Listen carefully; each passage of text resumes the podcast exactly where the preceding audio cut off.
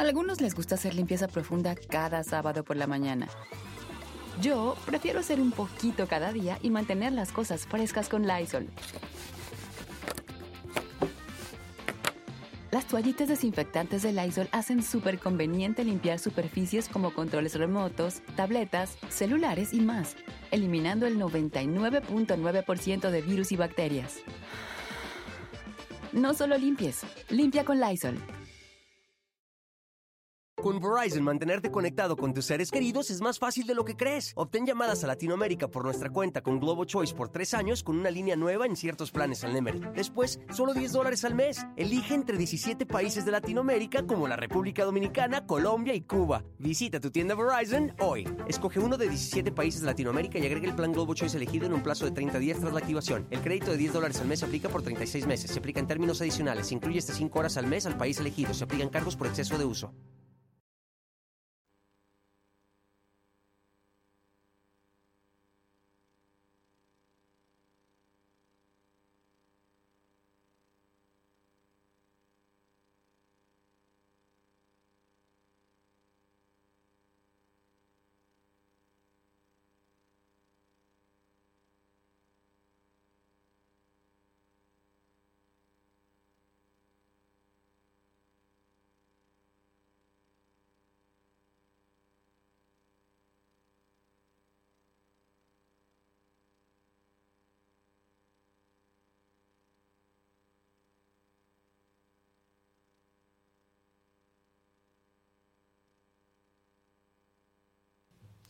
Apenas este lunes el presidente López Obrador presumió una baja en homicidios, pero horas después una realidad mortífera se impondría con otros datos.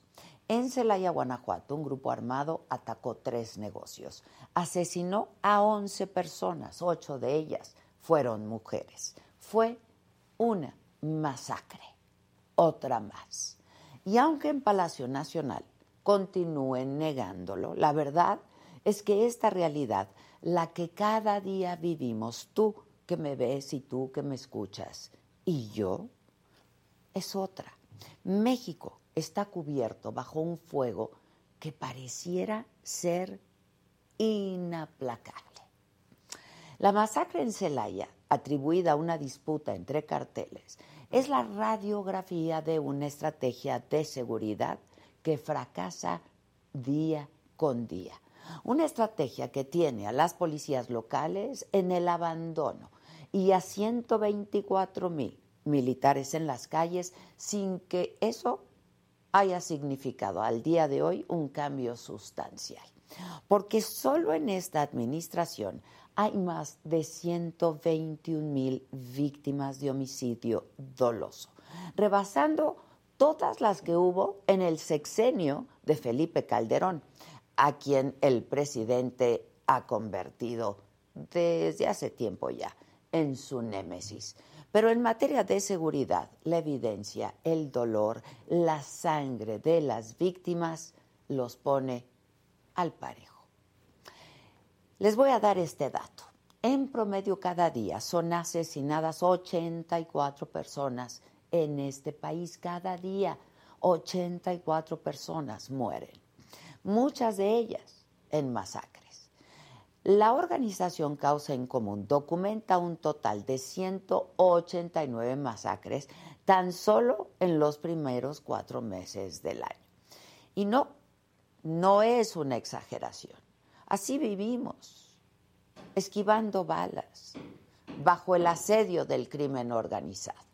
Y todo lo que el gobierno tiene que decirnos es abrazos, no balazos. Lo que quizá el presidente no sabe es que cuando una bala mata, no hay abrazo que reconforte el dolor de las víctimas. Desde hace tres años nos vienen repitiendo, vamos, hasta el cansancio, que las cosas no son como antes, que este es el gobierno de la transformación. La realidad, la realidad revienta el discurso. A diario Los periodistas reportamos asesinatos, masacres, hallazgos de fosas clandestinas, amenazas a la prensa y la lista, la lista sigue y sigue.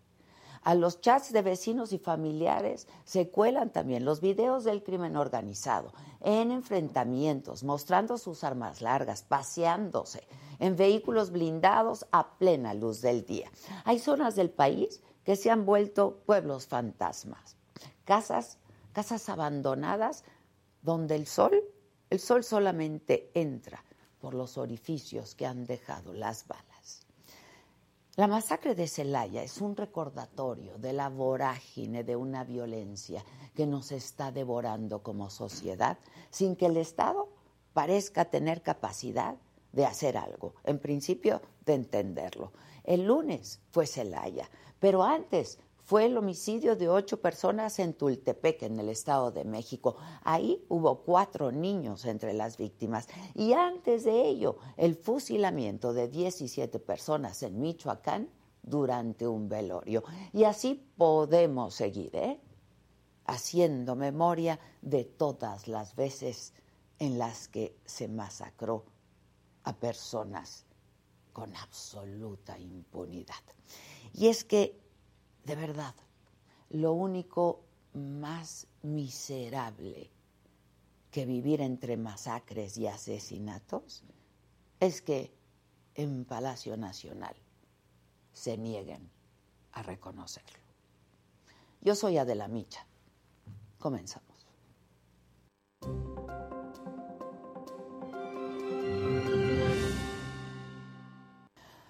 Muy buenos días, los saludo con muchísimo gusto. Hoy, que es miércoles, es 25 de mayo. Y esta mañana en Me lo dijo Adela vamos a hablar de este ataque que dejó 11 muertos en Celaya, Guanajuato, que se debió a un ajuste de cuentas por un homicidio previo. En Uvalde, Texas, ahí aumenta 21 la cifra de muertos, 19 de ellos son niños por el tiroteo en la escuela primaria Rob. En otros temas, Guillermo del Toro, Gael García se avientan un palomazo en el escenario de Cannes. Además hablaremos de la aplicación que buscará que las víctimas de violencia doméstica denuncien sin hablar. Y también la FIFA que exonera a un entrenador del fútbol argentino acusado de que creen de acoso sexual. Esto y mucho más esta mañana, ¿quién me lo dijo Adela?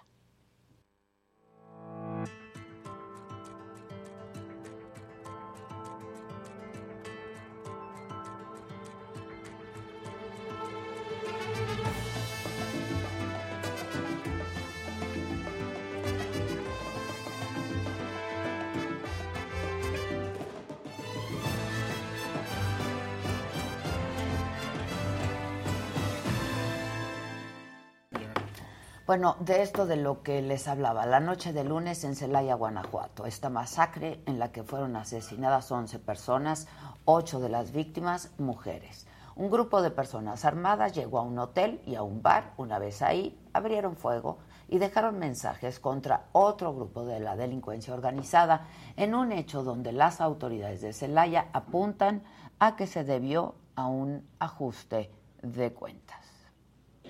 En el lugar, hicimos operaciones eh, en conjunto y coordinado. Eh, ¿A qué se deben los eventos? Como lo dije ahorita, es un tema de, un, de un, una fractura de un grupo delincuencial entre ellos. Bueno, y pese a que esta masacre ocurrió el lunes, el presidente López Obrador, pues no se ha pronunciado sobre el tema, ¿no? Pero sí ya lo hizo esta mañana sobre el tiroteo en una primaria de Texas que dejó 21 víctimas, entre ellas 19 niños. Dijo, no más. Para hablar de la tragedia en Celaya, en este momento es que tengo eh, vía telefónica a Sofía Huet, ella es secretaria ejecutiva del Sistema Estatal de Seguridad Pública de Guanajuato. Secretaria, buen día.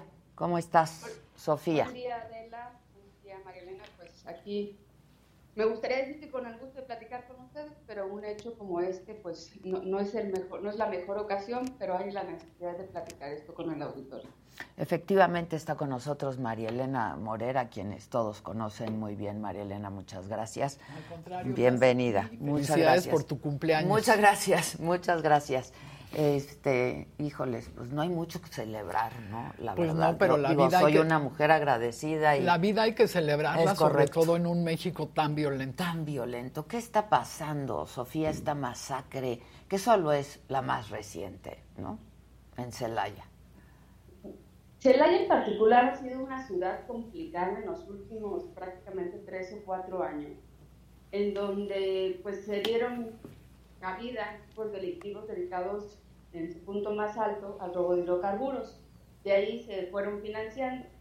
Tenemos un escenario nacional en donde hay un grupo de Jalisco que quiere tener la supremacía y esto genera pues, los enfrentamientos entre los grupos delictivos, aunque si bien hoy el hidrocarburo no es la principal fuente de financiamiento, porque afortunadamente, entre comillas, se ha ido disminuyendo, eh, pues eh, se han ido diversificando en otros esquemas de robo, como robo a transporte y en algún momento de extorsión.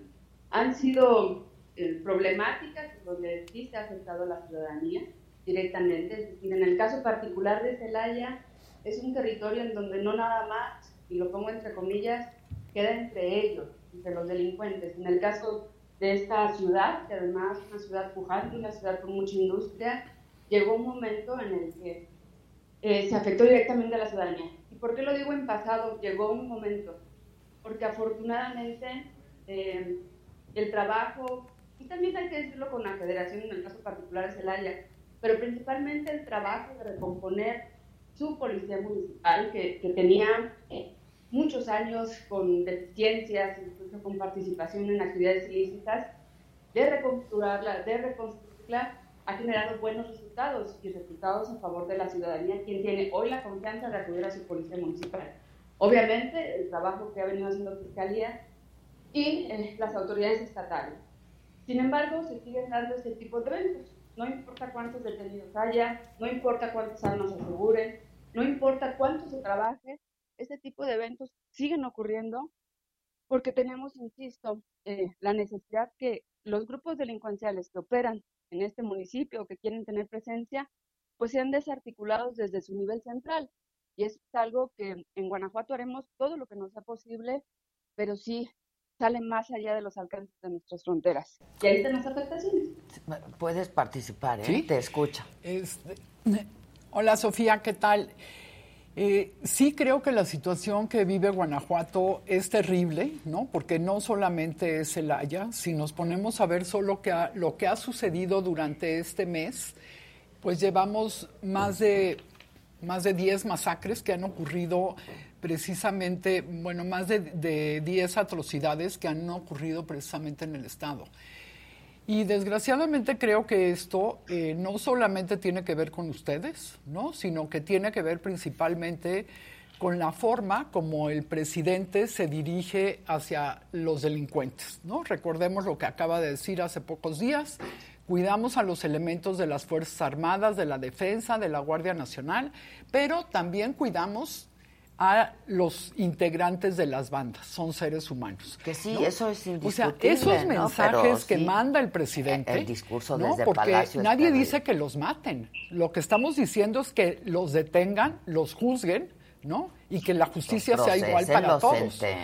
Exactamente, ¿no? Este, pero me parece increíble estas declaraciones, entonces, ¿dónde quedan las víctimas? ¿Dónde quedamos todos los ciudadanos, Adela? Y creo que esto tiene mucho que ver la actitud del presidente con el fortalecimiento del crimen eh, organizado, no solo en Guanajuato, también, por supuesto, en Veracruz, en Michoacán, en Baja California, ¿no? Entonces sí creo que los gobiernos locales tienen que hacer un esfuerzo muchísimo mayor ahora, precisamente porque no contamos con la federación para nada. Yo no sé si ustedes, este, Sofía, como los ciudadanos, también de pronto se sienten en la indefensión, ¿no? Y en la orfandad, no, no, no, no lo sé. Sí, aquí eh, apuntando a lo que comentan y saludando de nuevo con mucho gusto y con mucho respeto y aprecio a Marilena, aquí eh, creo que este tema de las atrocidades, efectivamente, ese es el sello de los, del, del crimen organizado. Son homicidios con un grado extremo de violencia, en donde lo que se busca es mandar un mensaje intimidatorio a grupos contrarios. Y eso, francamente, es una realidad que tenemos en Guanajuato prácticamente desde que tenemos una disputa entre los grupos delincuenciales. Lo que nosotros aquí, adicional a, todo el trabajo que está realizando, es sí cuidar a la ciudadanía, pero también cuidar a las y los policías.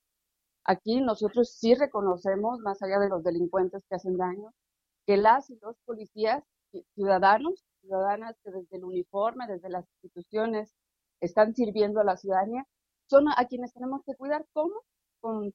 Hoy Guanajuato tiene los mejores salarios de todo el país, Hoy Guanajuato tiene las mejores prestaciones, incluso a nivel municipal, no nada más en, cuanto a policía estatal, sino también municipal, porque tenemos la claridad de que la seguridad se tiene que construir desde lo local.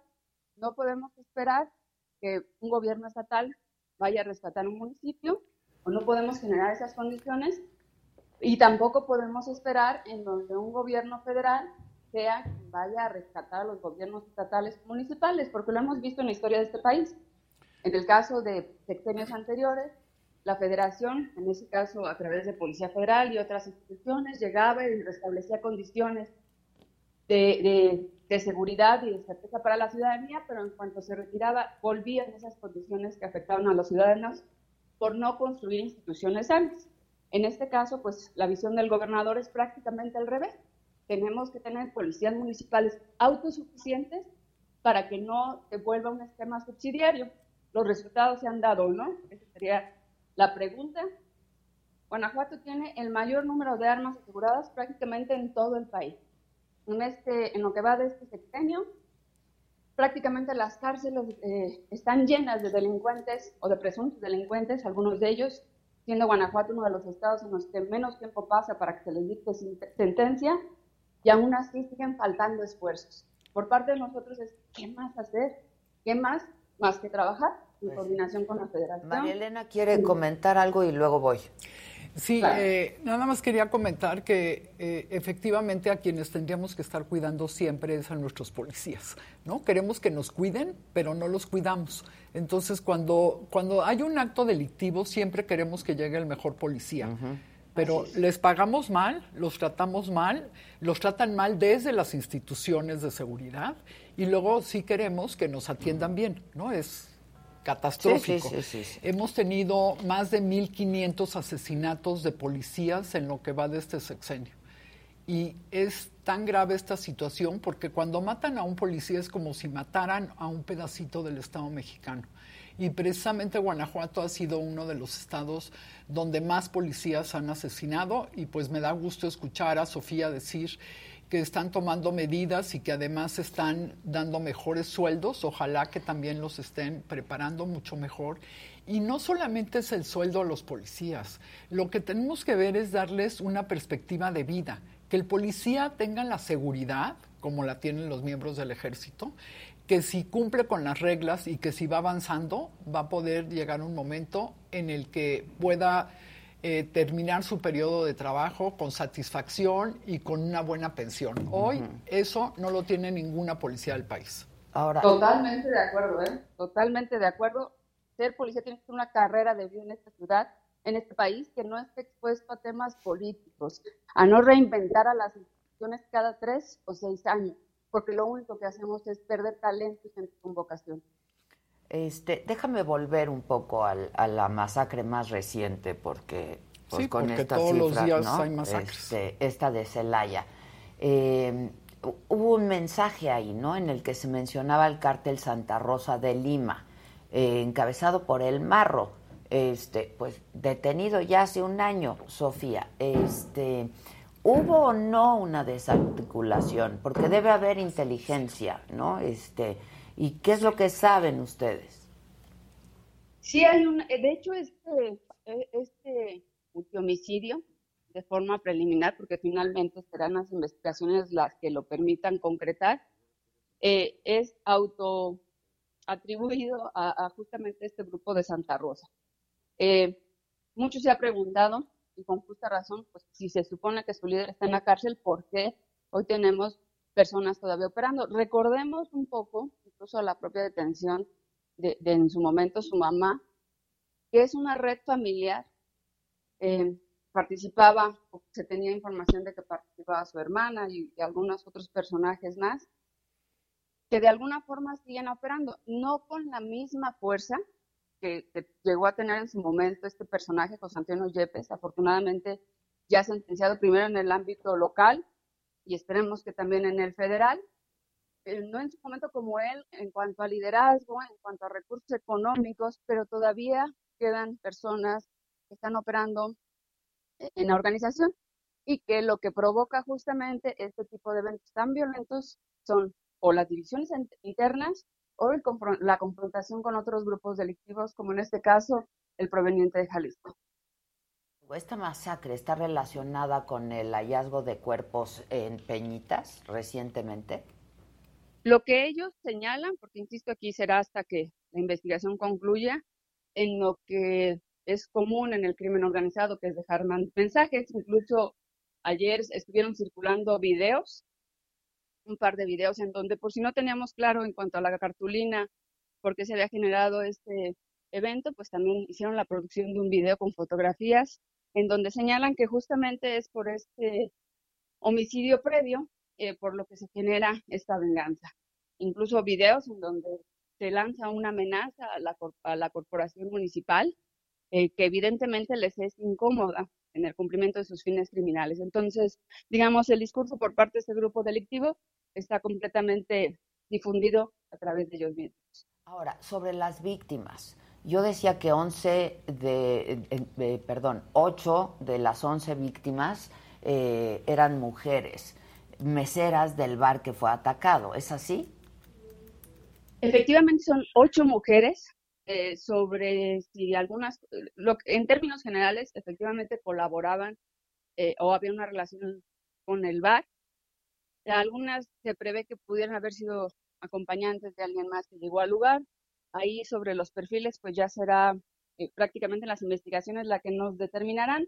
Lo que en este momento se está haciendo también por parte del gobierno del Estado, pues es buscar el acercamiento, tenerlo con las familias, porque más allá del de, juicio fácil que pudiera haber en algunos casos por parte de algunos personajes, pues detrás de cada una de estas mujeres hay una historia y detrás de cada una de ellas hay una familia y lo que tenemos que hacer en tanto corre la Procuración de Justicia a través de la investigación y posteriormente eh, la correspondiente impartición es también apoyar a las familias, apoyar desde el punto de vista que son víctimas también, hijos que pudieron haber dejado estas mujeres, eh, madres, eh, en general familiares, para no provocar que el ciclo de la violencia se repita, no dejar o no permitir que sus posibles hijos, en, el caso de que, fuera así, pues sean personas también que en, donde el, el, crimen organizado o la delincuencia encuentre terreno fértil. Las tiene que tomar el Estado y protegerlas también. Es decir, este, esta masacre fue producto de la rivalidad entre el cártel Santa Rosa de Lima y Jalisco Nueva Generación. Así es. Vas, Marilena. Sofía, a ver, una pregunta. Eh, ¿no sería mejor que hicieran macro investigaciones donde tuvieran la investigación sobre las finanzas del grupo criminal, la investigación no solamente del principal líder, sino de toda la estructura de la banda, y luego lo fueran a detener? Porque lo que estamos viendo es que seguimos haciendo lo mismo que hacíamos antes con los mismos resultados. Detienen al líder de la banda, pero pues es como en cualquier negocio, todos los de abajo quieren ser líderes, entonces provoca más violencia. ¿no? Entonces yo me pregunto, bueno, ¿cuándo vamos a cambiar las cosas realmente de raíz y cuándo vamos a tener realmente una estructura que investigue de manera completa a la banda delictiva en lugar de estar eh, deteniendo a los de arriba, porque eso ya lo vimos en el sexenio del presidente Calderón y del sexenio del presidente Peña Nieto. Porque se reproduce. Porque se, reproduce, ¿no? Y porque, y, además hay que decirlo, con mucho menos asesinatos en el sexenio del presidente Calderón, 129% menos que en este sexenio. Lo acabo de decir. Eh, pero, o sea, queremos seguir haciendo lo mismo y tener resultados diferentes. Y por el otro lado, Sofía, también te preguntaría, eh, ¿qué están haciendo con el tejido social? Porque tanta violencia generada en un espacio también provoca que los niños y jóvenes se vuelvan más violentos y además se empieza a generar un círculo, pues psicópata dentro de la sociedad y por eso es que las estamos viendo cada día más atrocidades. ¿Están haciendo algo al respecto? Creo que das en el punto, Marilena. En primera instancia, y, compartiendo un poco la visión que comentas, yo también fui de las que llegó a creer que en ocasiones nada más de tener a la cabeza generaba un grado adicional de violencia. desde mi particular punto de vista y lo que me he dado la tarea en estos años de analizar justamente las cifras y, como bien lo mencionas, menos homicidios en, en, aquel momento en lo que tanto se criticó, la realidad es que sí provoca un efecto de la detención de los grandes líderes. Hoy yo, creo que podríamos reflexionarlo en qué pasaría si el líder de Jalisco fuera detenido. Eh, se ha hablado de que en esta administración pues no van por las grandes detenciones, pero ¿qué creen? Los ejemplos de, La Laguna, por ejemplo, los ejemplos de Juárez, mm, los ejemplos de muchos estados del país indican que sí baja la violencia. En el caso particular de Guanajuato, coincido totalmente con lo que comentas, que tiene que haber investigaciones más amplias y, y sí se están haciendo un poco, sin extenderme en el caso, a este grupo delictivo se le congelaron cuentas e incluso hubo un municipio, y veamos qué sensible es el tema, hubo un municipio al que efectivamente también se le congelaron cuentas. No es cosa menor. Esto, pues, obviamente con la, con la búsqueda de que no tuvieran recursos financieros. En el tema de la reconfiguración, recuperación del tejido social, ese es un gran reto sobre el cual se están llevando a cabo dos líneas estratégicas. Una, la ley de la prevención social de la violencia, que si está nada más en ley, pues no sirve para mucho, y hay que llevarla a la acción, incluso hasta a nivel municipal, y que es un trabajo en el que se está realizando. Eso, evidentemente, desde un esquema interinstitucional y con los distintos niveles de gobierno. Y aquí agregaría creo que un enfoque que, es el, la muestra de que nosotros buscamos siempre hacer las cosas diferentes, con resultados diferentes, con acciones diferentes, que es una estrategia muy intensa para la prevención de adicciones, porque muchos de estos casos, tanto de homicidios como, como de personas capaces de cometer este tipo de atrocidades, pues tienen que ver con el consumo de droga. Se tropicalizó una estrategia internacional que es Planet Youth, llevada a cabo por Islandia. De hecho, es el primer gobierno subnacional que la está empezando a aplicar.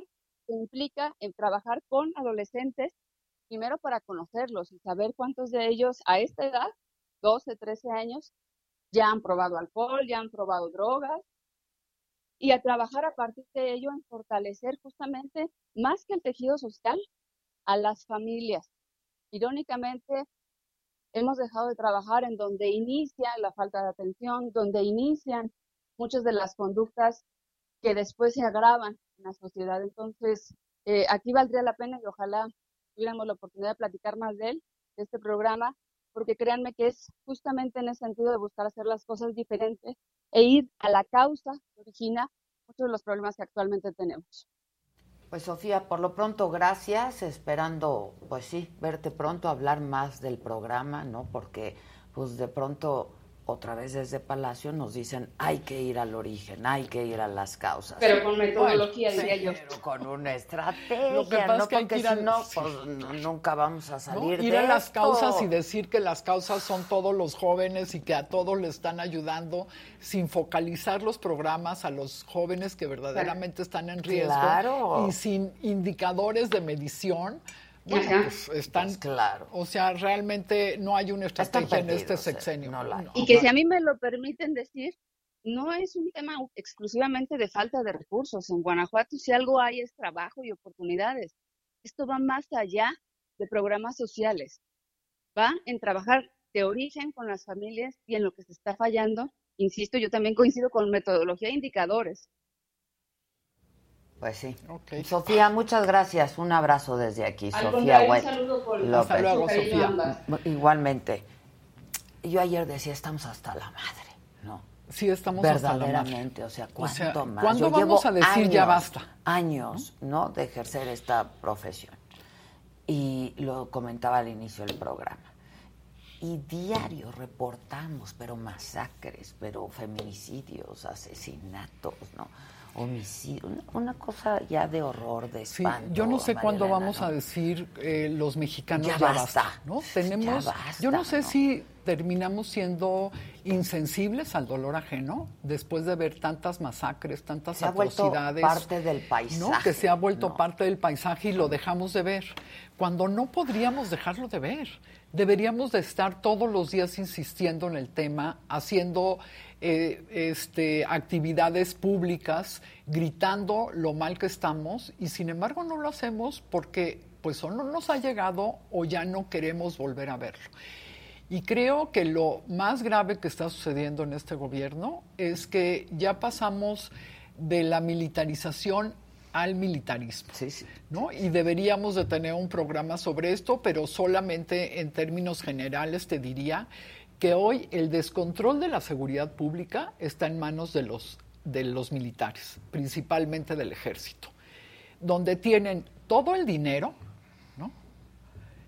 y todo el descontrol, porque si siempre decían que es que ellos lo iban a poder arreglar, en estos tres años y medio han demostrado plenamente que no lo pueden arreglar porque no es su función. Pero además de darles el control de la seguridad, les han dado el control de obra pública, el dinero para obra pública, el control de aeropuertos y de aduanas. Muchísimas funciones. hay, un, hay un estudio del CIDE que dice que ya tienen 227 responsabilidades. Y con esto, por supuesto, va acompañado de corrupción porque no hay controles dentro de las Fuerzas Armadas. Cuando pides información te dicen o que es de seguridad nacional, o que no la tienes o, que, o, que vayas y la pidas en otro lugar. ¿no? Entonces sí creo que estamos viviendo un momento muy difícil en México y que todos debemos de abonar porque las cosas mejoren y ojalá el presidente de la República cambie de actitud, proteja a las víctimas y realmente trabaje para ellas y no tenga un gobierno que pareciera compartido con los criminales. Eh, eh, el feminicidio de una abogada, ¿no? hace dos días. De, Cecilia Manzón. Eh, y desde Palacio Nacional dicen, es un ajusticiamiento. ¿Qué quiere decir eso? Exactamente. ¿Qué quiere decir? A mí que alguien me explique. Bueno, es que el presidente tiene, no tiene ninguna empatía con las víctimas. ¿no? Lo vimos e, en Tlatelolco. A mí eso me ha sorprendido mucho del presidente. A mí también, ¿eh? Yo pensé que era em, empático con el dolor del otro y sin embargo lo que hemos visto es pues que... ni con las mujeres. No, ni con las mujeres, ni con los niños con cáncer, ni con el número de desaparecidos, de... O sea, con nada es empático. Pareciera que él tiene un único objetivo. Ganar elecciones. Ajá. ¿No? Pero pasando por encima del dolor de todos. O sea, no puede ser eso. Y fíjate que lo vimos, yo el primer día que lo noté y me causó una gran impresión fue en septiembre del 2018, ya una vez electo presidente, este, se reunió con víctimas en Taltelolco. O sea, su enojo y su frustración al ver que las víctimas le reclamaban y su falta de empatía, o sea, fue atroz, ¿no? Y así ha seguido siendo todo su mandato, ¿no? Me parece un problema psiquiátrico, sí, lo tengo que decir, Pero además de eso, pues es el presidente y tiene que cumplir con sus funciones. Pues sí, es su responsabilidad. ¿Dónde está el gabinete para que le ayude a, cumplir con sus funciones? Porque yo creo que nadie se atreve a decirle nada con esos enojos que tiene, ¿no? Si en público se muestra así en contra de las organizaciones, de quien lo, lo critica, de quien muestra otros datos, bueno, pues qué ha de pasar adentro de Palacio Nacional. Hablando de datos, Marilena, y para terminar, de pronto pues suena muy frío hablar de datos, ¿no? Porque pues son finalmente personas. Así es. Este, tú tienes otros datos, ¿no? Así es. Eh, nosotros tenemos otros datos documentados y además documentados con documentos oficiales. No es que nosotros nos vayamos a inventar datos, ¿no? Lo que estamos viendo es que se han reportado en lo que va de este sexenio hasta abril 115 mil asesinatos. El lunes pasado llegamos a 100 mil desaparecidos. Es, una brutalidad. Es una brutalidad cuando, o sea, porque yo creo que nada puede ser más grave para una madre que el que te desaparezcan a un hijo. Ni siquiera que muera, ¿eh? Ni siquiera que lo maten. Es mucho más grave no saber qué sucedió con él, ¿no? Y 100 mil desaparecidos, pues yo quisiera que alguien se atreviera a contar con nombre y apellido uno por uno. Me parece un dolor madres, terrible. Las madres buscadoras, las madres rastreadoras, haciendo el trabajo haciendo que tiene el trabajo que hacer que no les corresponde, Que no les corresponde. Y para el que no están preparadas. Para el que no están preparadas. Pero resulta que están mejor preparadas que nuestras autoridades. Por supuesto. Y mira, me gustaría solo terminar con el caso de Caborca que me parece gravísimo y que no hemos alcanzado a visualizarlo lo suficiente. Los familiares de las personas que secuestran o que desaparecen ya hoy prefieren hacer un video y llevarlo a algún medio de comunicación para que lo transmitan, pidiéndoles y rogándoles a los criminales que les regresen a su ser querido. Y en lo que va de este año han desaparecido en Caborca alrededor de 185 personas de las cuales 60... En lo que va de, solamente este, solamente este, este, año. Y es una población que tiene en, en, la cabecera municipal 57 mil habitantes. Sí, sí, sí, O sea, es un horror. Y de esos 40 eh, han regresado. Y de los que han regresado, la gran mayoría han sido que las familias en videos le piden a los criminales, mira, regrésamelo por favor, porque seguramente te equivocaste. Yo no quiero hacer nada en contra tuyo.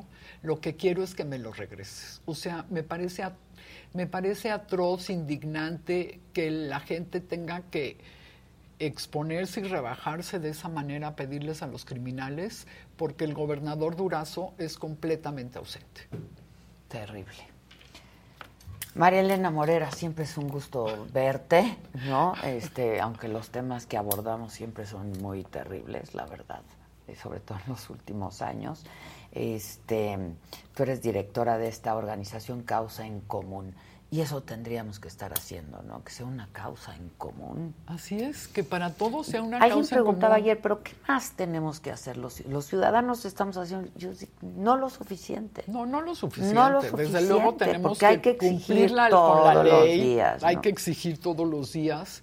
Y hay que exigir que la autoridad también cumpla con la ley, porque fíjate que también tenemos un estudio de las mañaneras y de todas las ilegalidades que hace el presidente. Este estudio lo hacemos junto con Mexicanos contra la Corrupción y la Impunidad, ¿no? Y ves una cantidad de actos ilegales de parte del presidente que dices, bueno, pues sí, así como le vas a exigir a los ciudadanos que cumplan, pero creo que hoy es momento de hacerlo al revés, cumplamos para exigir que cumplan. Él este, ha llegado a decir, no, iba yo a decir desde el escenario de Palacio Nacional, parece un púlpito, ¿no? Sí. Este, él ha llegado a decir que, pues, no, que la ley, no. Que la ley no es importante, no. Que lo que él cree que es justicia, pero pues, lo que él cree que es justicia y lo que creo yo, pues es completamente diferente, ¿no? Entonces, por eso es que tenemos una ley que nos rija a todos y que nos permita vivir en comunidad y en paz, ¿no? Y eso es lo que hoy no tenemos, lo que tenemos es un gran dolor en México por la cantidad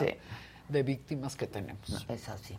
Gracias, María Elena. Al contrario, Muchas gracias. Pasando a cosas quizá más entretenidas, esta noche, 8 de la noche, el burro hablando de fútbol. José Ramón, ¿recuerdas de ese programa, no sé qué, sí. Y le pongo en la tele y aparece el primer capítulo con Luis Figo. Se desmayó. Se queda así, ¿Sabe le puso un pero? todos. Agarra los papeles. Envidia se llama, ¿no? ¿Qué te crees? Ta, ta, ta, ta, ta, ta. Que vas a venir aquí a decirme cómo se hace la televisión. Eso no sale. Y entonces yo dije, pues sí, había conseguido hablar con los grandes del deporte. Dije, pues seguro una cita con Ricardo. Claro, sí puedo la conseguir. que conseguir, pero ¿no? ahí pisarías. Pues sí, pero así lo hice. Les pedían un poquito que trataran de, pues, de opacar un poco la mancuerna que estaba haciendo Luis y Cristian. No, no, hubiera sido absurdo que nos lo pidieran. Había competencia, pues, cada 20 días que jugaba la selección, partidos amistosos. Hicieron la selección a las dos a las dos televisoras, porque te acuerdas que antes la selección un partido tú, un partido yo, y de El repente se puso dos y que la frontal, competencia claro, sea es como el Super Bowl. No, así, pues te vas, el super evento pues lo tienes los dos y que el que más bueno gane Pero y lo así, que sí ¿no? te-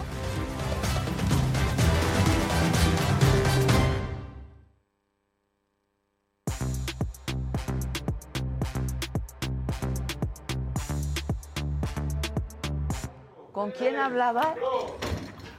Ah. Todos quieren hablar con ella. Pero solo uno tiene Exacto, la exclusividad, que es Isaquito. Isaquito.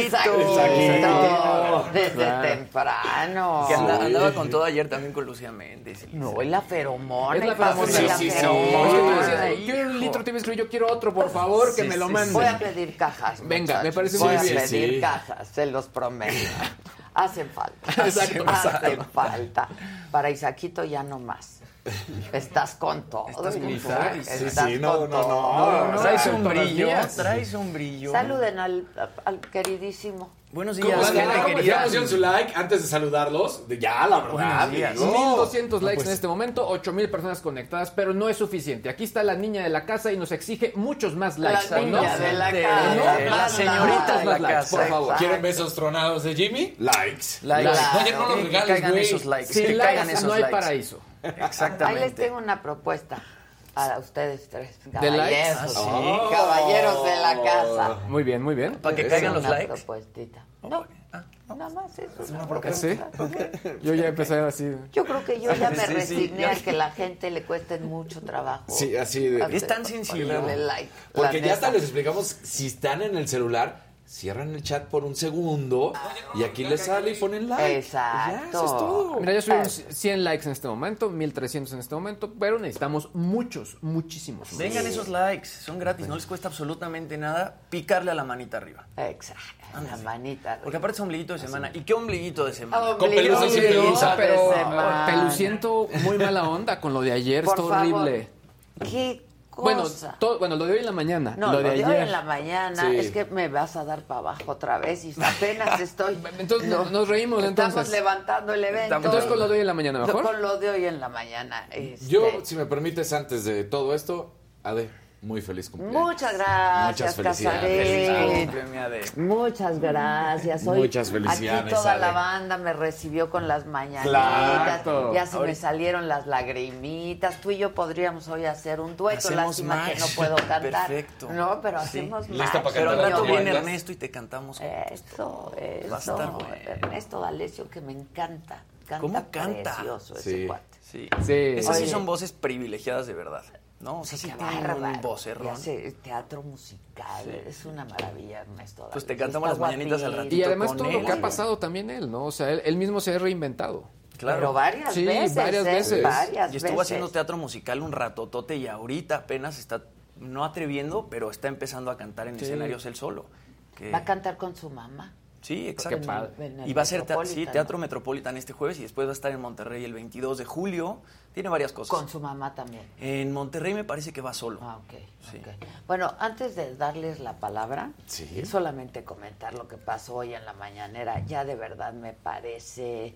O sea, ¿qué tiene que estar hablando la señorita Vilchis De- No, no, no. de un pleito entre particulares, ¿no? Es que- es Ahora, y con la familia Peluche ahí en pleno. o sea, Pero de ese pleito lo que sí es que tuvimos un ligero reconocimiento y eso nos gustó. Exacto. Estuvimos ahí, presencia de marca. Presentes en la mañanera, presencia de marca. en la mañanera. Córranlo, por favor, Vamos, muchachos. Venga. Bien.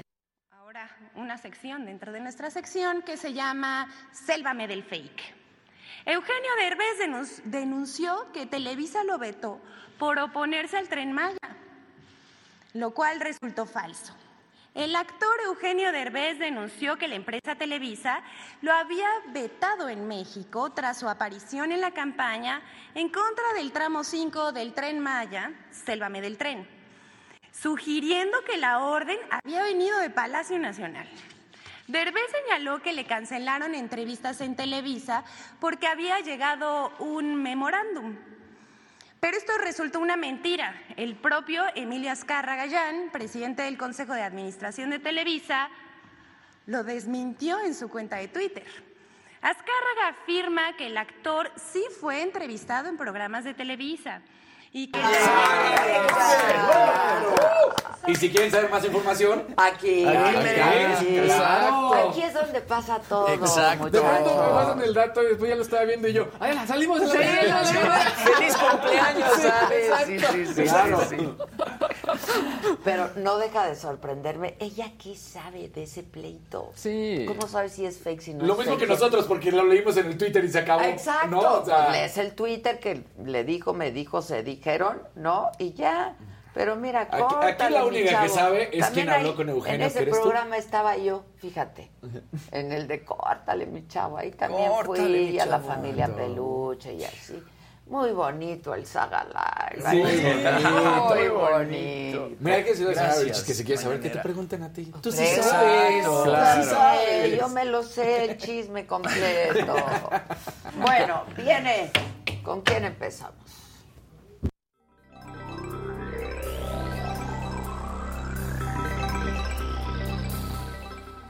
Gente bonita, muy buenos días. Buenos días. ¿Cómo están?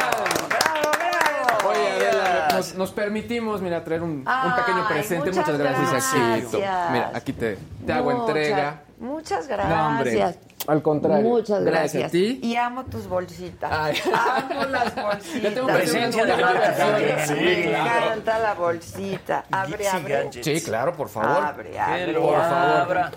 Híjoles, intuyo que es mi mero mole. Yo creo que sí. Intuyo, intuyo. La Híjole. temática quizás no es tu mero mole, pero por todo lo que hemos platicado en este programa, dije, no hay mejor libro, que- libro que lo explique y que lo cuente de una manera... Exacto, que Adela le vaya a entender. No, no, y tú, tú lo vas a entender muy bien, pero a mí me encantó cuando leí ese libro. Ya estás. Bueno, ve, porque luego me cuesta trabajo. Este. Está fregón y la portada está increíble. Uy. Uy, uy, uy.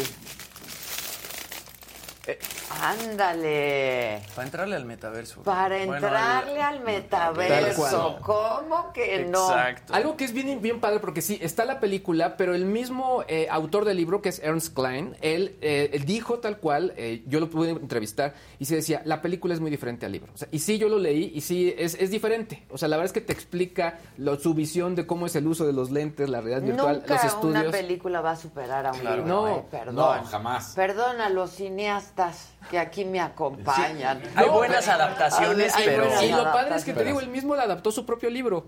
Y él mismo dice, no. No me salió igual. No, eso mismo. No me salió No es lo igual. mismo. Ay, muchas gracias. No, hombre. Me va a encantar Feliz. leerlo. Disfrútalo. Ahí tenemos que andar próximamente. Tenemos que andar, tenemos ahí un pendiente. Ahí tenemos un pendiente. Exacto, exacto. Estar en el metaverso. Saga va a estar en el metaverso. Exacto, Muy el sagaverso. El sagaverso. El sagaverso. Exacto, exacto. Oigan, pues bueno, ¿qué les parece? Ah, inauguramos ahora una sección dentro de la sección que se llamará ¿Quién es quién en los OTTs o en las plataformas de streaming? Haciendo un resumen de lo que ha ido ocurriendo. Y es que ya salieron varios estudios que, número uno, lo que dicen es que sí, Netflix se va a recuperar. De lo que ha perdido de usuarios del tema de las acciones, pero será hasta el año 2026. Por lo pronto, la verdad es que está muy, muy fuerte. En este momento, si hacemos como el ranking de cómo van, en primer lugar sigue estando Netflix, con el 63% de las preferencias a nivel global. Después está Disney Plus, 12%, HBO Max, 9% y Prime Video con el 7.1%. Es el, el top 4. En México ya podemos ver, por ejemplo, que está Blim, está Apple TV, pero lo cierto es que Netflix sigue estando ahí. Eh, punto importante, hace algunos eh, días ya se empezaron a vislumbrar los primeros despidos de, gente. Ya les había comentado aquí que la gente de su plataforma para fans llamada Tudum ya le habían, los habían reubicado o los iban a, a- despedir. Pero ya otras per- personas en otras áreas también ya empezaron a publicar en redes su despedida. Sí, muy agradecidos, pero obviamente al final en esta cultura de Netflix de ya no podemos y bye. También se sabe que, por ejemplo, gentes de agencias laterales o que estaban contratadas para Netflix también ya han ido reduciendo justo esta carga eh, de, pues, de equipos, porque en general eran equipos muy robustos. Así que, pues bueno, sí le está costando mucho trabajo. Lo que sí es un hecho es que eh, lo que es Disney se ve, por ejemplo, muy, muy fuerte. Se habla Oye, que pero ahí me gustaría preguntarte si de pura casualidad se sabe por qué Disney está en segundo lugar. Porque yo me imaginaría, digo, desde esta visión de adulto, no todavía, Claro. de- que sería más bien por un Star Wars más que por los contenidos de, la- de las películas de Disney realmente, porque su biblioteca es como que más pequeña con respecto a Netflix, Es que a HBO y, y compañía. muy, ¿no? muy ¿Sí es más interesante. pequeña? Sí, porque ahorita, ahorita solo tiene Disney, Pero es que- National Geographic Mira, y Star Wars. mira, en una familia, nosotros somos, somos cuatro. La doctora sí dice, yo no sé por qué tenemos Disney Plus, porque no encuentro realmente Claro. nada que a mí me lata. O sea, me queda claro que a ti sí, a los niños también. A ti y a los Ajá. niños. O sea, todas las caricaturas, obviamente. Claro. ¿no? Entonces es una gran Y- pregunta. Y, películas de adultos, pues tienes Star Lo que Wars. pasa es que Star. Plus es, o sea, Disney Plus y Star Plus, o sea, son... Pero te las la- venden por separadas. Sí, y la- Exacto. yo creo que las voy a terminar uniendo. Pero ahí te va, creo que puedes responder tu, tu pregunta. Y lo que han detectado es que en el análisis mucha gente, se- pues, de- a ver, me adelanto, la respuesta es infidelidad. ¿Por qué? Porque se salen de una- Siempre esa es la Siempre. respuesta. Se salen de una plataforma y se van a la otra. Ok. Pasó realmente lo que, pues sí, honestamente recomendamos. Es decir, pues estás un, un mes con una, sale una temporada, cancelas, te vas a la, a la otra mientras tanto. Y eso está ocurriendo. Creo que también el tema de las franquicias les afectó muchísimo. Viene Stranger Things, que es una de las más grandes de Netflix, y no sé si les va a ir tan bien. Yo tengo mis dudas. Sí. Ojalá me equivoque, por- porque al final es competencia y creo que si les va bien a todos, nos va bien a nosotros. Pero a ver cómo les va. Y obviamente las grandes franquicias. Viene el 27 de mayo Obi-Wan Kenobi, que es la de Star Wars, que va a ser Sí. un trancazo. Viene también la parte de eh, El Señor de los Anillos con Prime Video. Viene también más adelante eh, la parte de... eh, eh, eh, eh, los dragones, este, ¿cómo se llama? Ah, Game of Thrones, la Game of Game of Thrones, la precuela, HBO, la la precuela, dos precuelas, son franquicias muy fuertes con mucho fandom. Entonces, creo que sí, sí ha afectado. Lo que sí es un hecho es que para 2026 se espera que Netflix tenga 260 millones de usuarios, Disney 240, eh, Prime Video 150 y HBO Max 150. Entonces, viene Híjole, fuerte sí, la la competencia. Habría que ver cuántos de esos son usuarios únicos y cuántos son Y hay compartidos. que hablar también Claro, de, de lo claro, rápido que claro. alcanzaron a Netflix, ¿no, Luis? Porque Luis, este, Netflix es una aplicación ya bien longeva y es Sí. la primera que entró al streaming. Yo, yo sí creo, lo, que- yo ya lo, lo he comentado acá y lo vuelvo a decir, en el momento que Netflix se meta a deportes, a eh, eventos en vivo, Sí. va a ser otro cantar. Creo que valdría mucho la pena que ya, por favor, se abrieran de capa, porque creo que En, en tecnológicamente son México, los mejores. la primera razón por la que la gente se suscribió a HBO Max fue por la por la Champions League. La Totalmente, claro, obviamente. Claro. Y lo han hecho muy mal. Oye, Oye, les ha caído la transmisión. Y nada más para, para cerrar eh, es- este pequeño bloque, eh, un dato que no sé si a ustedes les pasa, ¿no están sintiendo que duermen menos, que tienen más insomnio? Sí. Sí. Pues dicen que se debe al cambio retrógrado. climático. Yo te iba a decir, yo me muero de calor todo el tiempo. Tal cual, ese es el estudio. Que ¿El eh, calor? aumenta el calor, entonces estamos durmiendo en No promedio desde el dormir. 2010. Ha estado particularmente Uf, insoportable Del el calor 2010 este a la fecha por el cambio climático, 44 horas menos de sueño. Y se dice que si esto sigue igual, para, pues, no sé, los próximos años, el siguiente siglo, pues podrían ser incluso, incluso 14 noches menos de sueño, de puro No insomnio. manches. No. Por insomnio, por el calor. Por el calor. Así que Sí, si no están por sí. durmiendo, Es eso, claro, Sí. no puedes dormir con Exacto. tanto Darle al calor. Sí. ¿no? ¿O Ahorita nos van a va mandar mensaje solución? los del norte del país. Aquí Aquí sí, sí. nos- pues Sí. sí, pero, Pero, no- sí, pero ahí tienen clima, como ellos lo llaman. Exacto. Sí, sí, sí. Exactamente. Sí, súbele al clima. Exactamente, Al exactamente. clima, ellos tienen el clima. Sí. Muy bien, el que sigue, por favor. Venga.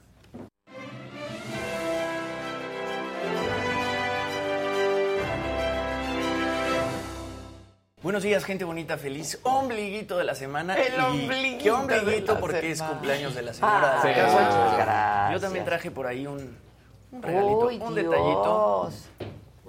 Señor Isaac, Uy, muchas Sí gracias. me están dando lo Con que todo. más me gusta, mi Jimmy, de- querido. Feliz muchas cumpleaños. gracias, qué Te quiero lindo, mucho, muchas gracias. Muchos más. Juntos. Juntos, Juntos, exactamente. aquí rompiéndola. Eso. ¿No dicen así? Sí, claro, rompiéndola. Rompiéndola. Rompiéndola. Ay, rom- Mientras no sea bolsa. rompiéndola como, Sí, como, como Susan. Exacto. No, pues ya se lo tomo súper sí fue de a veras, al pie de la letra. ¿Te A ayudo? ver, pre- sí, porque soy un poco desesperada. No, yo también. Por las pero, pues, sorpresitas. A ver. Yo me quise ir un poco más por tu lado de moda. Y Exacto, además, ya lo veo, ya lo veo. Y traes algo puesto que te lo vas a tener que quitar y te lo Me vas a lo tener voy a que quitar, cambiar. me lo voy a quitar. Claro que me lo voy a quitar. Uy, abre, abre, abre todos tus regalitos para que mañana los vean tus amiguitos. Esa sí la podemos cantar porque es nuestra canción. Exacto. Uy, wow, bien qué padre. padre. Está bonita. Muy colorida, muy colorida. ¿Cómo? Muy. Sí, déjame aquí. Te queda bien, digo, no combina tanto, o sea, Combina, combina No, mejor sí la que trae. traes Combina, puesta, pero ve Mira mi colorcito. Cuánto Sí, brillo. el brillo. Todavía Muchas más gracias. colorcito. Gracias. No, hombre, mira, de nada que agradecer. Oye, bueno, pues vamos a ver un cachito de la saga de ayer con Lucía Méndez porque estuvo muy bueno. ¿no? Estuvo Estuvo muy bueno. Yo, yo primero... Yo creo que rompió récord, al menos de tiempo. ¿De tiempo? De tiempo, Sí. de ¿Qué te tiempo. echaste? ¿Como tres horas? Tres horas quince, ¿no? Tres horas quince. Y si no la paras, este... Ah, Sí, o sea, exacto. Pero, pero fue lo que le decíamos Jimmy y, y yo, fue increchendo. O sea, de pronto cuando empezaron a hablar, obviamente, pues ya las preguntas mucho más acá de sexo, todo este rollo, drogas y rock and roll, se puso la muy feromona. divertido. Sí, y las. La feromonas. feromona. La feromona, yo inmediatamente lo empecé a googlear. La, La feromona. Sí, claro. Así funciona. Yo creo que se vendieron un chingo de esos Seguramente. perfumes. Claro, te lo Así juro es que que, sí. Porque aparte- comadre, Micha y Micha, Micha y Una sí. aportación. Y la Lucía es buena vendedora, te lo vendía muy bien. Muy Primero te echas tantito no, y eso te va a limpiar. Y luego Exacto. tienes Luego que en la poner más. noche Claro, otro. sí dijo que el primer, así, el primer botecito básicamente es para limpiar. Y el Exacto. siguiente ya es para obtener No, porque me dijo, sí estás muy oscura. No, sí estás muy oscura. Entonces, el primer bote es para limpiar, Sí. ¿no? Y luego ya vamos viendo. No, sí estuvo muy chistoso. Venga, vamos a ver un cachito. Yo sentí que de repente empezó ella un poco seria y luego... Porque quería hablar de sus 50 años Exacto. de trayectoria. Y ¿no? después ya se hizo el Y despapalle. entonces ya la micha pues empezó a ¿no? Exacto. a hacer lo que tenía que hacer. Cállate tú, que estabas desatado, Desatado. allá. Sí, sí, sí. El saquito, Con la Desatado. andas con todo. Bueno, vamos a ver un cachito de la saga. ¿Qué pasó ahí? Que te hagas viral de pronto, porque aquí inició todo con Madonna. Ay, no, no, no, o comadre. sea, fue precioso. No, Todos nos cuatro reíamos. años y medio jodiéndome con, con Madonna. Madonna. Esa escena con Jacinta, el fragmentito No, también no, se no, hizo no, no, no, tu viral. perra, perra, tu perra, ¿cómo? perra. Y lo de usas concha nácar. No, Ah, sí. Cristian Dior. No, Cristian Dior. Pues sí, es lo que Y usas. ya fue viral, pero a muerte, ¿no?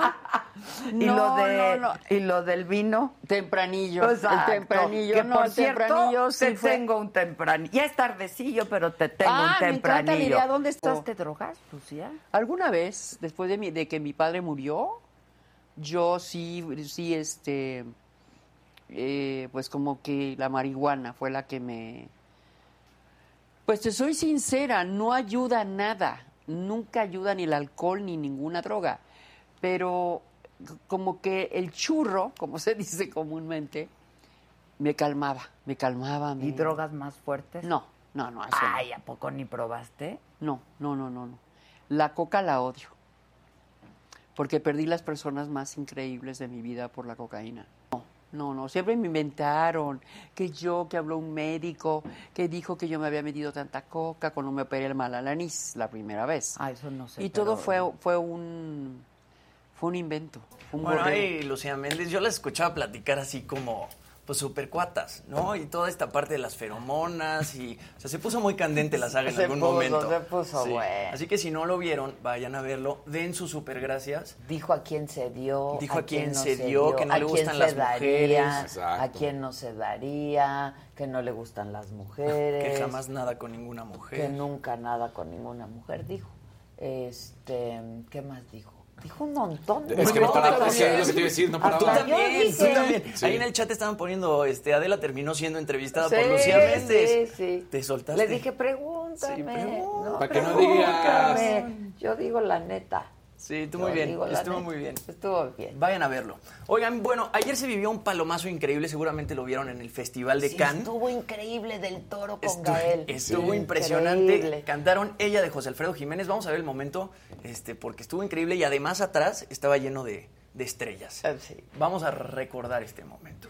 Fue para decirme, ya no te quiero. ¡Ah, hijo de la chingada! ¡Ay, lo amo! Yo sentí que mi vida se en un abismo profundo y negro como mi suerte. Quise hallar el olvido al estilo Jalisco, pero aquellos mariachis y aquellas tequilas me hicieron llorar.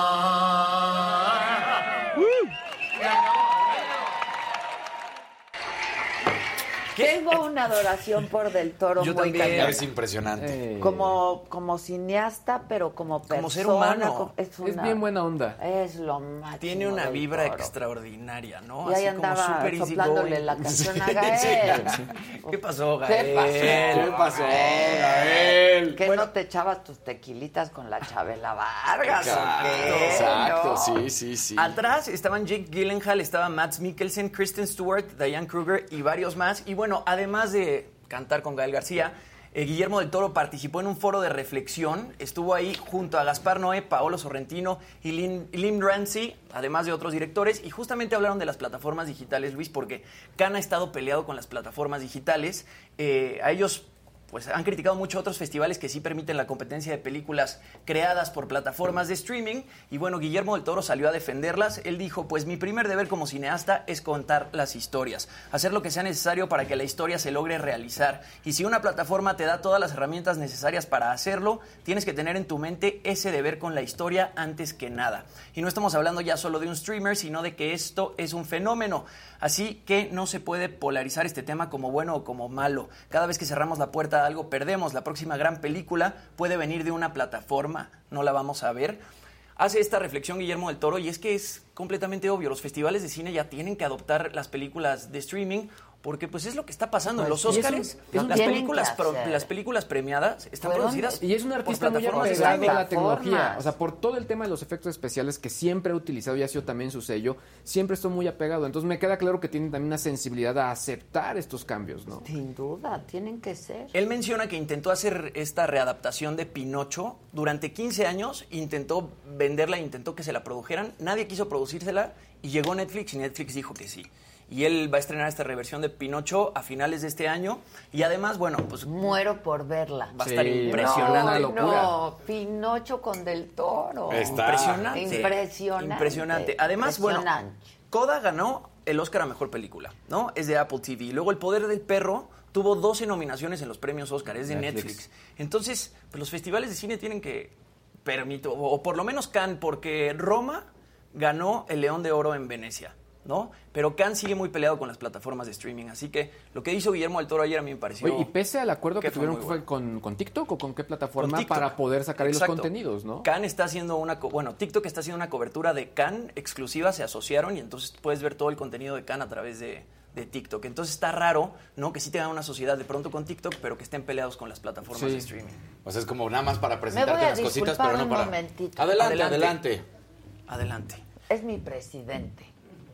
Es mi presidente, disculpe. Muy bien, muy bien. De- del club de fans. Del club de fans. Al aire. Es Esto ya la- Bueno, Síguele, síguele. vamos o sea, a- estamos nosotros también. En ¿o qué otras no cosas, a ver, la semana pasada justamente aquí estuvimos platicando de algunas estrellas de rock que han estado batallando últimamente pues con estos estilos de vida desenfrenados y sus giras larguísimas, ¿no? Hablamos Puedes decir, esta es una subsección llamada Los Rockeros también lloran. Los rockeros también lloran, exactamente. Hablamos de Chris Cornell, que fue trending topic la semana pasada porque se suicidó hace cinco años. Luego también hablamos de Taylor Hawkins, que fue el baterista de los Foo Fighters, que le dio una sobredosis en Colombia el 25 de marzo de este año. Y bueno, luego James Hetfield también apareció en un concierto en Brasil y dijo que le cuesta mucho trabajo a sus 58 años pues aventarse estas giras larguísimas, hasta lloró en el escenario, lo tuvieron que abrazar, etcétera. Ahora resulta que Steven Tyler, vocalista de Aerosmith, canceló su residencia en Las Vegas esto porque recayó en el alcohol y en las drogas y lo tuvieron que internar en un centro de rehabilitación. Un publicaron un comunicado, Aerosmith publicó un comunicado que a raíz de una operación que le hicieron en el pie, para poder seguir con la gira, él recae en el alcohol y en las drogas y entonces lo meten al centro Porque de rehabilitación. Para el dolor. Exacto. Y las redes sociales se volvieron locas otra vez como lo que pasó con Adele, porque esta residencia se iba a llevar a cabo en el verano y acaban de anunciar que no va a haber Aerosmith en Las Vegas, ¿no? Y la gente así de, ¿cómo? Había gente que había comprado boletos de Europa para viajar a ver Claro. a Aerosmith en Las Vegas y pues ya no Y se además una banda muy pues. Vegas, o sea, muy como en esta Claro. onda glam. o Pero sea, además es la persona, o sea, lo que están diciendo es la persona humana, porque lo que decías, además de los rockeros que se habían fallecido hace unos años, a esos también los habían inmiscuido en esta teoría de conspiración que decían que habían encontrado una red de prostitución, ¿no? Exacto. Entonces, pues todas estas situaciones estamos viendo cómo poco a poco pues empiezan a decir, no, aquí estoy yo y, y sufro. Y O sea, sobre todo, se están empezando a cuidar el tema de la salud mental entre Claro. rockstars, Sí. ¿no? Que de repente eso era algo que nadie veía y se drogaban y salían O de bien, fiesta y se aventaban giras larguísimas. Y, me permiten, todo el mundo lo aplaudía. público. O sea, porque también todo el mundo piensa que la vida del rockero debe ser increíble, pero Exacto. no, o sea, vivir en giras y en hoteles a veces no conoces nada. Y era justo lo que dice Casarín, que la gente lo aplaudía, ¿no? Exacto. Y aplaudían el consumo O sea, excesivo que de salieran, drogas y el claro, mientras consumo excesivo de salieran, alcohol. mejor. No, o como sea- la película esta de, de Motley Crue, que está justo en Netflix, eh, que pues se ve todo eso, ¿no? Al final Claro. es, pues sí, sexo, Bueno, la, rock que roll. hizo Mark Wahlberg también hace algunos años con Jennifer Aniston, que también es de un, un rockero y ves como la decadencia y todo el mundo feliz y lo aplaude y todo lo que pasa, ¿no? Yo me alegro de que esté cambiando este tipo de cosas, ¿no? Y que se atrevan, porque también decirlo así, ¿no? Pueden inventar cualquier otra cosa que le pasó a Steven Tyler, pero salir a decir que lo metieron en un centro de rehabilitación porque recayó en las drogas y el alcohol, yo creo que también Ahora- es valeroso. Y para la gente que tiene problemas de alcohol y drogas, yo creo hecho, que es, tiene es un más ejemplo. valor decir la verdad a Exacto. tener que decir, no, es que sabes que tiene problemas de laringitis. Te puedes inventar Ahora, cualquier si nos cosa. vemos más atrás, incluso en cuanto a tiempo de producción de películas y, e historia, eh, pues también está la historia de Johnny Cash. O sea, igual Claro. problemas muy fuertes de alcoholismo y obviamente incluso en la película pues se ve también la relación con pues eh, Su no sé, papá, con Elvis, la destruida. esposa, etcétera, ¿no? Y ahora que estrena Elvis en Cannes, seguramente también ahí van a contar lo que realmente Se- pasó con, ojalá. con su vida. Ojalá que así sea. Pues así las cosas. Muy bien. Su turno, señor. Hombre, mucha- Ah, sí, ya me la pasas, venga, pues. la juegue. Que no, ¿Así- que no quieren. Que no, que le Bueno, sigas. Ahí les va, exactamente. Pues ayer, eh, la verdad es que vienen unos temas medio ojetes, pero bueno, ayer primero eh, se da a conocer ya el Que se juicio al solos. que llega, sí, exactamente. Eh, Kurt Souma es un jugador francés que está en la liga inglesa y ayer llega justamente a, pues, a su juicio, ¿no? O lo que va a ser su juicio. Pero lo que estoy tratando de mostrar en esta imagen va a ser más adelantito eh, y ahorita les voy a explicar por qué, para que pongan atención en lo de abajo con lo de arriba. Pero primero vamos a hablar de Kurt Souma. ¿Qué es lo que pasa y por qué lo culpan? Porque golpea a sus gatos y se le hace muy chistoso poner el video donde golpea a sus gatos, deja caer a uno y lo patea y luego al otro lo empieza a perseguir a través de la casa. Y en ese video vemos cómo está lastimando. Por supuesto, en Inglaterra, como en Estados Unidos, como en otros países, ahí sí los derechos de los animales son fuertísimos y sí tienen una razón. El, el futbolista puede eh, llevar cargos de hasta cinco años de cárcel. Claramente ya le quitaron a los gatos, los están cuidando para que no haya ningún problema. Y este jugador eh, francés es citado junto a su hermano, quien es el que graba el video. Y además en el video ponen este, caritas de risa eh, y se están burlando de cómo están lastimando al, al jugador, ¿no? Digo, al, al- al gato, a, a los dos gatos. Entonces dices, bueno, ¿cómo puede ser esta situación? Él está en el West Ham y volvemos a la misma historia de siempre. El West Ham no lo suspendió. De hecho, siguió jugando sin problema. Yo sé que es otra cuestión comparada con los humanos, pero es maltrato animal y él puede ir a la cárcel, Claro. va a llevarse el juicio y pueden ser hasta cinco años. Y aquí viene lo que yo quería hacer eh, de un impacto muy brutal en, en esta fotografía que estábamos mostrando. Y no es menospreciar a los animales, pero en la foto superior llega Kurt Soma a la corte por haber una- a, dos gatos y vemos cómo toda la prensa está alrededor de él, están vueltos locos, quieren justamente denunciarlo.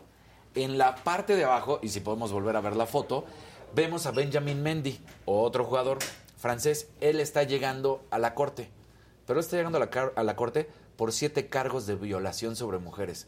¿Dónde están los periodistas allá? ¿Dónde está toda la multitud? Veamos eso. Mientras uno está llegando por un maltrato de animales, el otro siete violaciones de mujeres para un total de nueve cargos de abusos o de ataques sexuales. Siete son de violación. Entonces, también la dimensión y lo que pas- está pasando en el mundo de que a veces pues le damos una mayor prioridad a los animales, lo cual pues no está bien que le demos mayor prioridad. Sí hay que cuidar a los animales, pero ¿cómo puede ser que por un- unas patadas y un maltrato a, a un par de gatos que está pésimo, que no lo condono, se vuelva una cuestión tan loca y este hombre que ataca a nueve mujeres, siete de violación, llega a la corte como si nada? ¿Y dónde está la indignación Claro. de todas las personas? ¿Por qué no están ahí peor gritándole a este compadre que al otro, no? O sea, dices, ¿dónde están los valores? ¿Qué está pasando? ¿Cómo les dan trabajo a estos tipos? ¿Cómo les dan trabajo a estos tipos? Lo hemos dicho eh, en muchas ocasiones, la pobreza de la cual vienen, la situación, nunca los clubes se encargan de darles eh, cursos, ni de comunicación, ni de finanzas, ni de educación, nada. Entonces, personas que no tenían ni un solo centavo, que se morían de hambre, literal, Se de repente se convierten en millonarios y pues la gente obviamente les permite hacer lo que quieran y ellos creen que tienen el permiso de hacer lo que Y quieran. es que ahora que hablas de- del equipo que no hace nada, o sea, yo recuerdo que cuando estudié, por ejemplo, si nos decían en la universidad, nos decían, ustedes son alumnos de tiempo completo. Claro. Es decir, o sea, si van a salir de antro, siguen siendo alumnos de la universidad. Claro. O sea, en todo momento. Y quizá en ese momento no lo entendías, decías, pero ¿por qué? Etcétera. Pero es por este tipo de cuestiones, ¿no? Al final formas parte de grupos que al final también pues comparten filosofías. Y aquí pues sí, como tú bien mencionas, que no se pronuncie para nada el equipo, el club, pues sí, o sea, sí deja mucho que desear. Exacto, tú eres 24/7 un futbolista porque el niño que te topas en la calle, claro, no, no es, ay, estoy dentro del campo de juego, no, estás en el supermercado, o estabas en el cine, o estabas donde fuera, y eres el héroe para ese niño. Es como la historia del futbolista que nos contaste que decidieron mantenerlo en el equipo, ¿no? Hasta que se, decidiera su situación legal en vez de pues, en vez de correrlo desde un separarlo principio. a este cuate, pues justamente también no les van a haber permitido jugar porque lo van a sentenciar lo más probable a cinco años de prisión por el maltrato a los animales. Pero a mí sí me causa mucho problema ver cómo llega un violador de Claro. mujeres y no hay nadie. No, totalmente. Y en la otra, pues llega... Oye, ¿y no sientes que sea, ya desde dentro, desde FIFA, tendrían que cambiar los estatutos? Porque es que eh, hemos visto casos, bueno, obviamente en México. Claro. eh, y en un montón de países donde no se hace nada para este tipo de situaciones. Y creo que ya tendría que ser mucho más profundo el, pues, el cambio en la reglamentación, ¿no? Y es que mira, qué bueno que tocaste FIFA porque una nos lleva a la otra. ¡Hombre! Para hablar de ese tema, ¿eh? ¿De cuál? ¿No están hablando del acosador? Sí. Sí. Ay, yo estoy en todo. En todo. Dani, por favor. Del violentador de gatos. No Este- manches. Sí. Y como si nada. Y como si nada. pasado. Es este futbolista argentino que se llama Gauchi y FIFA lo y este, ya, y ya no. Estas son las mañanitas que cantan.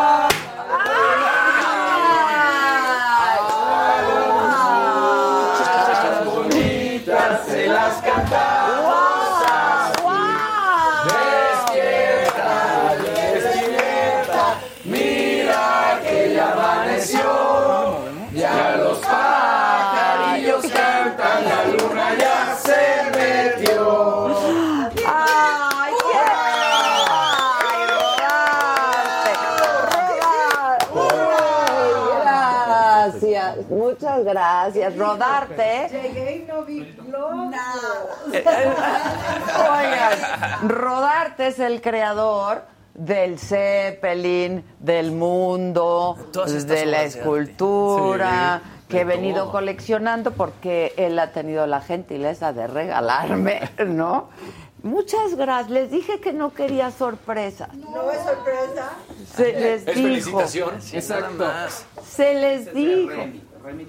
Uy, a ver, ayúdame. Es un detallito, es un detallito. Es un detallito.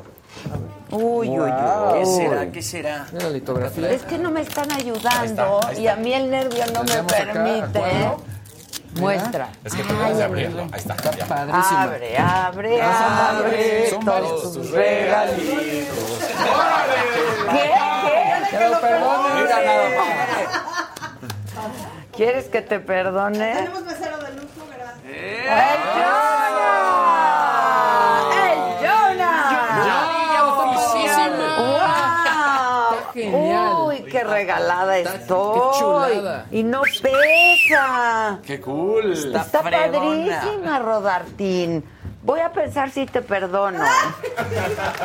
Y la burbujita. Ahí el chocolate. Eso. ¿Cómo no? Claro, miren, exceso de calorías, exceso de azúcares, exceso de grasas saturadas, exceso de sodio. Exceso de Mucho felicidad. Y mi viudita, como no, mi burbuja. Ay, muchas gracias, Rodarte. No sé si perdonarte, Manny. Me has hecho batallar. ¿Qué ¿eh? le hiciste, Rodar? No me entrega de un día a otro. Ay, Rodarte. ¿Cómo es posible que No no me lo hagas? entrega de O un sea, día a otro. Pórtese bien. Gracias, Rodarte. Gracias. Falta. Falta. ¿Qué falta? Cositas, cositas. ¿Qué falta? Ah, la, falta la base de mi mueble de la oficina. Falta. No, ese no No Ah, no es tuyo. Te lo prometo, ese no, ese no. Entonces te debo yo a ti. Ah, oye, gracias. Mira el Remy. Muchas gracias, Rodarte. Gracias a todos, gracias a, a- a los fans, de verdad, muchas gracias. Ah, también hay un regalo La Pollito fans. Milán Sí. ayer me mandó un regalo. Me, tra- me trajo Sagadictos. sagadictos, este, todo es muy bonito. Todo es bello. ¿Y tú por qué no vienes, maldita lisiada, a darme un abrazo?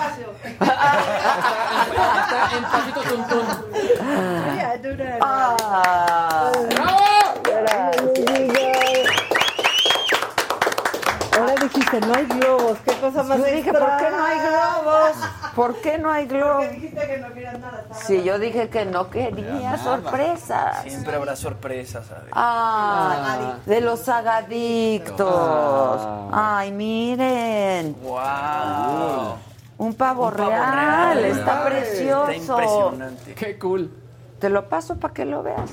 Estoy muy regalada hoy. Mira nada más. Déjenme abrir la de Susan. esta fregona. Che, Susan. Me choca que me hagas regalos, Ya Susan. no sé, pero ese sí te va a gustar. Y que me haga regalos. Ah. Todo, todo este más. Ah, está padre. Todo es Wonder temático. Está Está genial. increíble. Padrísimo. Gracias, su querida. Gracias a todos. De verdad estoy súper agradecida. Pollito Milán ayer, chilines, pero la burbuja. ¿Qué onda, mi niña? Hoy sí viniste temprano. Ay, qué bueno. Vaya, qué bueno. Pues pásale con la champaña o qué. Espérate, la vamos a enfriar. ¿O es de adorno? Hay que enfriarla. Ahí tenemos una fría. Tenemos frías. Siempre hay. Siempre Siempre con los ojos, no vaya a ser. Oigan, estoy súper agradecida. Muchas gracias a todos, a todos, a quienes nos ven, a quienes me han seguido por tantos años y a mi amadísimo equipo de trabajo. Gracias, de veras, muchas gracias. A los nuevos que se van adaptando, van llegando más temprano, se van yendo más tarde, no quieren comer, ¿no? Este, Curtiéndose. y a los de toda la vida, muchas, muchas, muchas gracias. Gracias tú, Gisela. ¿Y tú, Said, por qué no dices nada? Hombre, muchas. Sí, lo hicieron Susana y Said. Susana y Said. Sí, todo el tiempo. ¿Y es comestible? Con la Wonder Hasta la Wonder Woman es comestible. ¿Todo? Bueno, Esa la vamos a guardar, se la voy a dar a Juanito. Y Juanito nos está viendo y me despertó esta mañana con mis flores y mi café, el Juanito. Gracias, Juanito. Este, Orlando, Toño, todos, el Víctor, todos me han consentido mucho. A las 12 de la noche, en punto, en punto, estábamos viendo la tele un casito. Íbamos a ver un casito, acabábamos de ver a Ciro en repetición Sí. porque salí, salí de aquí tardísimo. Y de pronto en mi tele aparece un video maravilloso. Chalini, fuiste, fuiste copartícipe de todo esto, en donde mis hijos estaban en el Saga Live e hicieron un Saga Live. Órale, sí, qué sí, Ah, sí, qué sí. padre. Estuvo bien padre, lloré mucho, eh, estoy muy emocionada, muy conmovida como siempre, todas sus llamadas, sus buenos deseos, sus likes. Sus likes, eso es lo más Sus importante, likes sus con likes. sus likes. Claro. No, muchas gracias. Y a ustedes, mis tres fantásticos, A que ver. les voy a... ¿Cómo se sintieron solitos aquí? Bien. Bien. Digo, esperemos, Ok. Nos vas a es- abandonar, esperemos que digas cumpla. Sí, sí, sí. Exacto. Eso lo sentí que- como. Pidiendo el like, Es pidiendo que like. esa era mi propuesta. Ay, me Ah, ok. Ay, me mareé. Les trajimos otro regalo. ¡Ay! ¡Qué regalazo! Regalote. ¡Ay, qué ser. Tan guapo, tan, tan artista y tan fuerte. Ya viene amaneciendo, ya la luz del día nos dio. Levántate de mañana, mira que ya amaneció. Ay, ay, Qué gusto me da verte, Adela, y abrazarte. Te quiero a mí mucho. también te adoro, te adoro. Hace mucho que no te veo. Sí, yo también, Adela. Y huele a hombre, a mucho hombre, no lo quiero contar. ¿Cómo están? Hola. Muy bien, ¿y tú? ¿Cómo andas? Bien, gracias. Dani, gracias. Jimmy, Hola, ¿cómo estás. Jimmy? Sí, ya saludé. Ah, llegué a Ah, tiempo. Llegué a tiempo, tan temprano. Tan- que- ¿A qué hora es? Excelente. Es tempranillo. Está bien, está es bien, está bien, tempranillo. Adela. Les paso, muchachos. Muchas gracias, Ave. Qué gusto, Gracias, caray, qué alegría. ¿Quién falta? Jimmy. Dani. Ahí estamos. Pues la, la niña, René. la señora, a ver quién quiere champañita. Salud. Salud. Que estás guapísimo, eres un Tú gran también. artista. Estábamos comentando que tienes una voz privilegiada. Pues, de verdad. Gracias, Adela. De Muchas veras, gracias. un talento increíble. Es un honor estar aquí en tu Muchas programa gracias. y festejar contigo tu cumpleaños. Ay, que Dios te siga bendiciendo con Gracias. mucha salud. Muchas que gracias. todo lo que emprendas prospere. Dios pero que te sobre oiga. todo prospere tu alma. Te Ay, felicito Dios te con oiga. todo mi corazón. Sí, porque la traigo oscurona, me dice. Claro que no, eres una linda. muchas me gracias. acuerdo- bueno, este, le decía, venía en camino y pues nos conocemos desde hace muchos años. Muchos este, años. Eres amiga de mi madre de toda la vida. Ya no. No, así Tuvimos un desencuentro. No, ya lo escuché, ¿Ya Adela, lo escuchaste? Ya lo escuché y Se pasó 18 A ver. pueblos, habla con ella. Adela, este, las amistades así son. Sí, lo sé, lo Las sé, amistades lo así son. Tenemos amistades y discutimos y, y nos decimos y luego nos reconciliamos. Ay, a ver, es pero una yo te mujer a tengo- la que pero yo yo te traigo un mensaje de ella. A ver. Me dice, dile a Adela que ella es mi amiga y que si quiere hacer un programa, se lo doy completito el programa. ¡Eso! Pero dile que yo la invito a Cancún, a mi casa. Vamos. Hacemos el programa ¿Cuándo y luego, dijo, me la llevo en un yate, ella y yo solitas, a cotorrear, a platicar, a festejar. Eso es lo que te manda a decir mi No, mamá. yo la quiero muchísimo, Lupe, yo te adoro. Yo creo que la agarré en mal momento. Este, yo quería que fuera mi madrina de todo esto. La verdad es que para mí es un esfuerzo enorme todo lo que lo que estamos haciendo. Yo y yo sé. quería que viniera, Sí. y, ¿no? ¿Sabes a dónde va en este momento? Te lo digo de todo corazón. Va con el doctor, con su otorrino, a revisarse. Tuvo un mes bastante No, sí. complicado. Lo que ella hace en el escenario es un esfuerzo brutal. Tiene, va a cumplir ya 70 años. No, y se ve increíble. Y se ve muy bien y este Y se oye. y bueno, este mes tuvo una carga de trabajo muy muy fuerte. Este con el disco que pudo Yo ya sé, por fin sé. grabar y Que está feliz. No es de mala onda. Yo lo sé, de hombre, no lo tomé a mal. Y te quiere mucho. Yo, Y yo te quiero mucho. Y la admiro, y a Y ti salud. te adoro, y a tus hermanos. Salud. Salud, Ale. Salud. Feliz cumpleaños. Muchas gracias. Salud, Salud, salud. Salud. Pues ya Salud, la fiesta, salud, salud, ¿no? Ya, que todo Sí, sea pero fiesta y hay que tomar. ¿no? Hay que tomar. Salud. Y mirarnos a los ojos porque si no, Si no, ¿qué onda? No, ni me digas de por sí. Muchas gracias. Te quiero mucho, Yo gracias a ti. Yo a ti. Gracias por Hace muchos por- años y muchos momentos nos conocemos. Sí. Pasamos año- años nuevos juntos. Sí. Sí, momentos que, difíciles. que cantaba, cantaba mi madre, siempre ibas ahí. No, con- por eso te digo, no, no, no eres un. Yo sé que tienes. Todos en el medio te queremos mucho, sé que tienes muchos amigos en, No en- en el tantos, eh, medio. no tantos, No, no. pero sí tienes muchos, hay gente que te quiere mucho. Pero, No, lo de pero, tu madre pero es con mi mamá es diferente. Es o sea, yo lo sé porque pues, desde muy chiquito estás, estás con ella. Sí, y no, ella lo de está tu contigo. mamá es diferente. Sentémonos. Sentémonos. muchachos. Sentémonos. Maestro. A la orden de Adela. Maestro. Maestro. Qué padre. Esta sorpresa sí me gusta. Pues te vengo a cantar, manches, ya sé. ¿Te dejo aquí? No, tú, yo te vengo a cantar a ti. Pero a lo mejor quieres estar al lado del No, yo lo escucho muy bien, este, así ya nos conocemos. El maestro Pepe. Pepe. El maestro Pepe. Pues denle un tequila, Este, no sé, algo. al maestro Muchas gracias, Pepe. Pepe. ¿Qué prefieres? Lo que tú digas. Aquí Pues vamos a, o sea, vamos a, gracias, primero es tu festejo.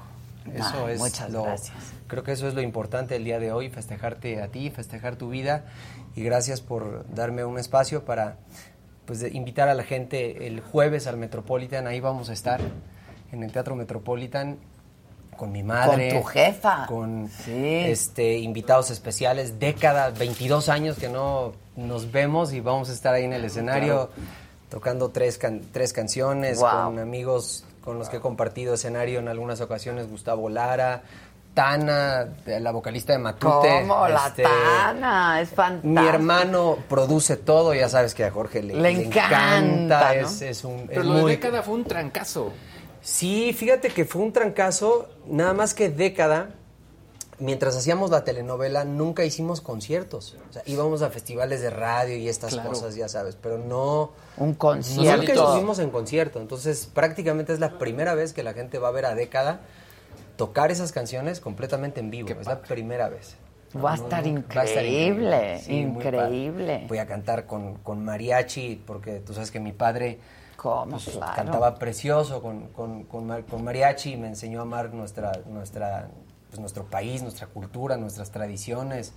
Y, este, y hay, hay un espacio ahí para él en donde canto, canto con, un, con un mariachi. Wow. ¿Y qué quieres que te cante, Adela? Lo que tú ¿Qué quieres que te digas. cante? ¿Qué? Lo que tú ¿Te digas. canto algo, este, algo, te canto algo de mi mamá? Bueno, Uy, bueno. ¿Hay micrófono ya o, o todavía no? ¿O Ya me está. Estoy, o yo me estoy adelantando. No, no, aquí, mira. Como es- ustedes quieran, Es un yo- poco orgánico el asunto, Sí. como ves, no estamos aquí. Este, es lo más bonito. Pero ¿a poco no está bien pro? Exacto. Me encanta tu Está súper pro, ¿no? Está súper pro acá. Las entrevistas, este, muy, está muy Allá. bonito tu foro. Ay, muchas gracias, muchas muy gracias. De Ahí verdad. vamos, ahí vamos. Mucho, mucho te felicito. Tiempos difíciles, pero- Sí, muy difíciles, sin duda alguna, muy difíciles. Pero tú eres un experto en la reinvención y en, ¿no? Eso está padrísimo. Pues mira, como soy un ser humano, como cualquiera, tengo problemas, tengo me enfrento a todo lo que nos estamos enfrentando todos. O sea, no soy un ente aparte, vivo en este país y, y sufro lo que todos sufrimos en, en este país y me preocupo por, por, por mi país y, este, y, y por lo menos en mi área, en, en mi familia, con, con mi comunidad, intento de, de, de- de respetar, de, de- de convertirme en una persona que tiene pues, buenas costumbres, buenos aportar, hábitos y de, ¿no? y de- y de convertirme en un, en un ser virtuoso de la comunidad y, y para que esa virtud se pueda contagiar y, y- y eso es lo que puedo aportar, ¿verdad? Hay que Adela? aportar, todos tenemos ¿no? que aportar. Y levantar la voz en lo que tengamos que levantar la voz, aunque este, aquí está el micrófono ya. Aunque a algunos no les guste. Aunque a algunos no les guste. Ni modo. Pues ni modo. Eso Es- nos es- toca es así. como Y ciudadanos. tenemos que hacer, pero además es un derecho que tenemos como ciudadanos. Y bueno, si nos quieren tratar como adversarios, pues que lo seamos, pero tenemos que decir la verdad. Todos vivimos en este país, Así es. todos somos ciudadanos de este país. Podemos tener líneas de pensamiento distintas, pero no ser enemigos. Hay que respetarnos. Hay que podemos respetar. dialogar, podemos hablar este, y, y podemos decirnos las cosas con, con respeto. Yo creo fielmente en eso, ¿no? Entonces, este, pero algo que une mucho, Adela, pues es la música. Ay, la sí, música, la música. la música eh, tiene la virtud de unir a, a las personas, nos, nos une en un solo corazón. Y este, algo de mi mamá. Viene. A ver. Me va a hacer llorar.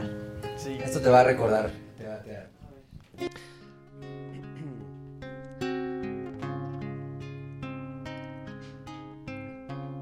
Lo siento, mi amor, pero hoy te lo voy a decir. Aunque pueda faltarme el valor al hablarte a la cara. Lo siento, mi amor, pero ya me cansé de fingir. Y pretendo acabar de una vez para siempre esta farsa. Lo siento, mi amor. Lo siento, mi amor. Lo siento, mi amor. Hace tiempo que no siento nada al hacerlo contigo. Que mi cuerpo no tiembla de ganas al verte encendido. Y tu cara y tu pecho y tus manos parecen escarchas. Y tus besos que ayer me excitaban no me dicen nada. Y es que existe otro amor que lo tengo callado, callado. Escondido y vibrante en mi alma queriendo gritarlo. Ya no puedo ocultarlo, no puedo callarlo, no puedo. Y prefiero decirlo y gritarlo a seguirte fingiendo. Lo siento, mi amor, lo siento. Lo siento, mi amor, lo siento. Lo siento, mi amor. Pero hoy te lo voy a decir. Aunque pueda faltarme el valor al hablarte a la cara. Lo siento, mi amor, pero ya me cansé de fingir y pretendo acabar de una vez para siempre esta farsa. Lo siento, mi amor, lo siento, mi amor, lo siento, mi amor. Hace tiempo que no siento nada al hacerlo contigo. Que mi cuerpo no tiembla de ganas al verte encendido. Y tu cara y tu pecho y tus manos parecen escarchas. Y tus besos que ayer me excitaban no me dicen nada. Y es que existe otro amor que lo tengo callado, callado. Escondido y vibrante en mi alma queriendo gritarlo. Ya no puedo ocultarlo, no puedo callarlo, no puedo. Y prefiero decirlo y gritarlo a seguirte fingiendo. Lo siento, mi amor, lo siento, lo siento, mi amor, lo siento. ¡Ay, no!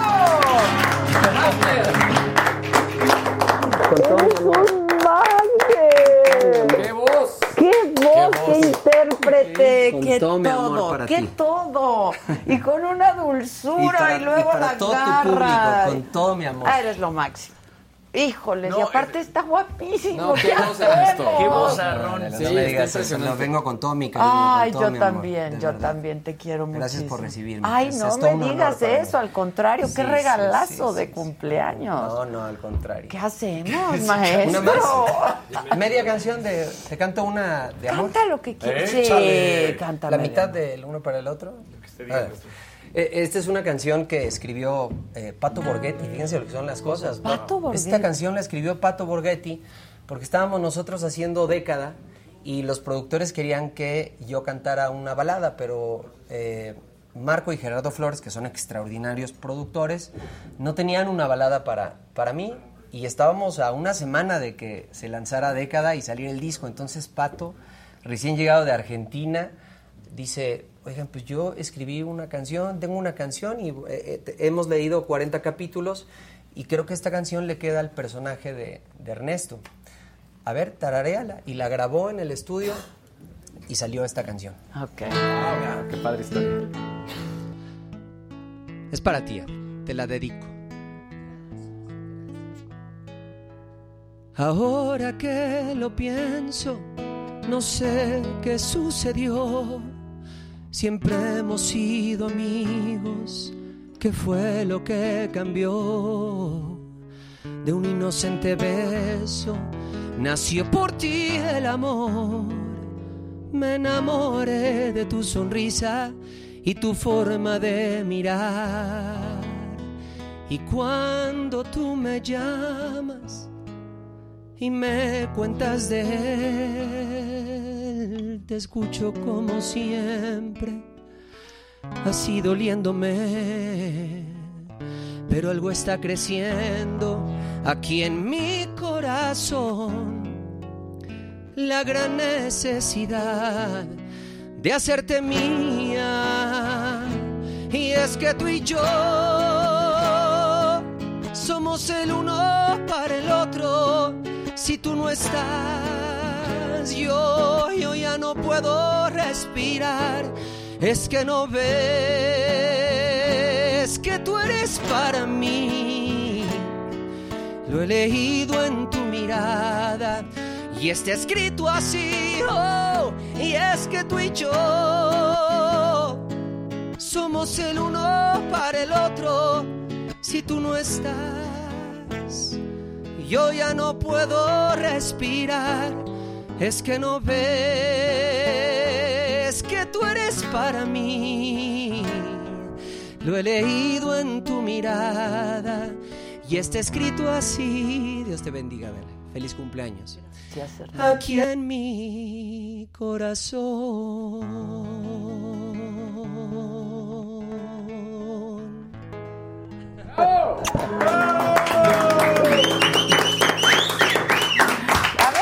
A ver, ¿qué querías con él? A ver, ¿qué querías? Qué espectáculo. Yo justamente te escuchaba eh, decir en una entrevista hace poco, digo, hiciste mucho tiempo teatro musical. Sí. Y que de pronto eh, te daba nervio, ¿no? Subirte al escenario. En 2018 hiciste el Lunario, que fue sold out. Ahora vas a ser el Metropolitan. Yo no entiendo, escuchándote cantar ahorita, cómo te podría dar nervio subirte a un escenario o no sentirte lo suficientemente seguro como para subirte a un, escena- a un escenario a cantar si tienes esa voz y esa presencia. Muchas gracias, hermano. Te agradezco. ¿Sabes qué pasó? Que yo empecé cantando en- a finales del- de los noventas con dos discos y luego eh, de pronto este, pues te empiezan a llegar ofertas, modela, y haz una novela y, y me metí a hacer una telenovela y de repente en el 2001 eh, tiene mucho que ver mi hermano Jorge, me dice, este, casting para Los Miserables, me dice, yo la vi hace muchos años y me dice, yo creo que tú puedes quedarte con el personaje de Marius.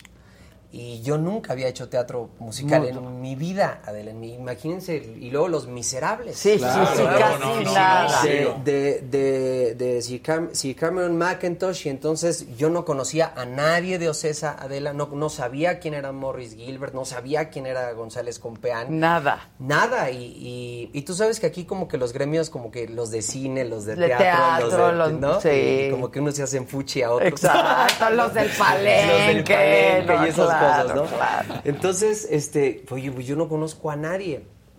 Y Jorge, tienes que ir, o sea, ve a hacer el casting, por favor. Bendito y Jorge, ¿eh? Y me formé como cualquier persona y hice casting y bueno, a partir, eh, me quedé con el personaje de Marius, lo interpreté dos años y después, este, de ese musical vino otro, José el Soñador y Bella y Bestia y Bésame Mucho y Si nos dejan y este y el diluvio que viene Y volviste a Los Miserables, y ¿no? En luego a Los 2018. Miserables en el 2018 y lo que sucedió fue que eh, pues ya te diste cuenta del 2002 al Sí, 2018 estuviste- se quedó a un lado la, la, la música, La o sea, los música, por el- conciertos. Por el, teatro musical. Ajá, por el teatro musical. Fuiste una revelación, no manches. gracias, Adela. Tu He tenido- hermano Jorge tiene visión. Sí, sí, tiene Bueno, visión. bueno, buen oído también. Y, y bueno, se, se, se quedó allí, ¿verdad? O sea, se quedó allí y entonces no era, eh, no era que miedo de que no pudiera yo subirme a un escenario y, y- y saber que puedo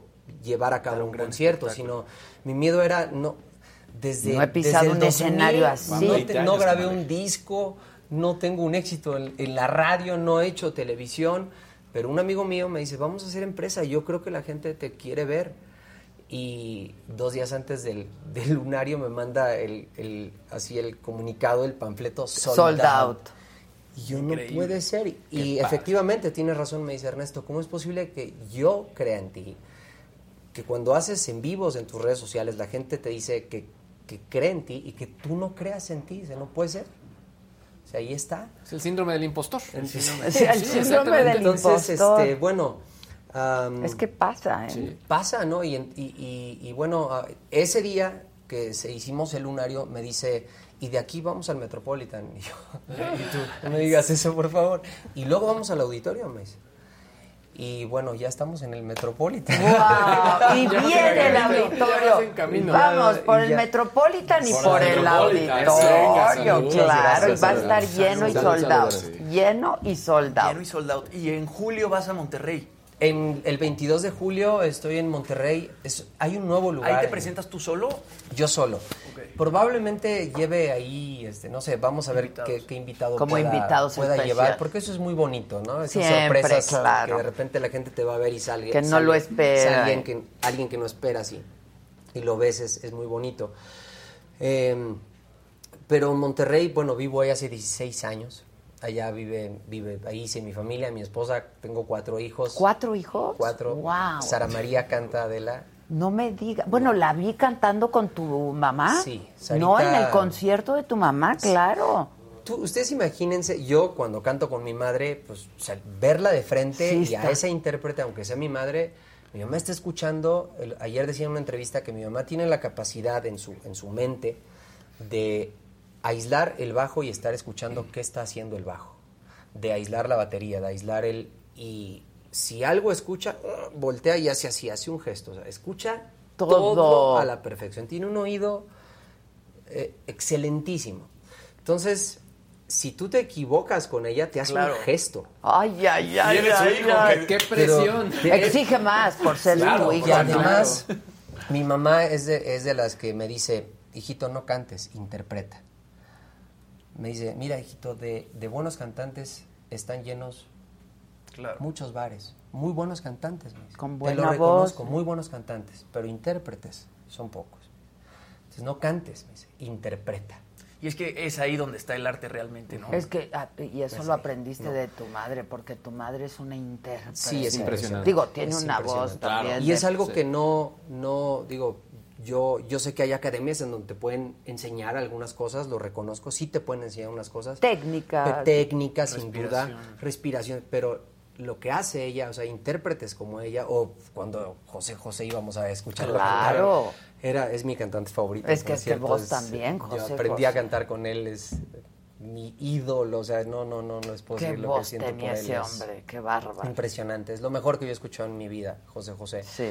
Y este, bueno, con eso en mente, ahora imagínate tener 12 años, porque tenía 12 años mi hija, y es la primera vez que pisas un escenario y es la Arena Ciudad de México. Hay 15 mil personas, sabes que tienes una oportunidad para cantar con tu abuela, que es una intérprete muy reconocida de América Latina. Y este y vas a cantar Mi corazón es un gitano, que fue su primera canción. No, no, no. Yo estaba sudando, Adela. Pues, y, y yo la agarraba de las manos. y, tu mamá. Y yo, y yo la veía con su sinir sentadita así. Y yo hasta orando, ¿no? Dios, por favor, ayúdala. Estaba más nervioso tú que ella.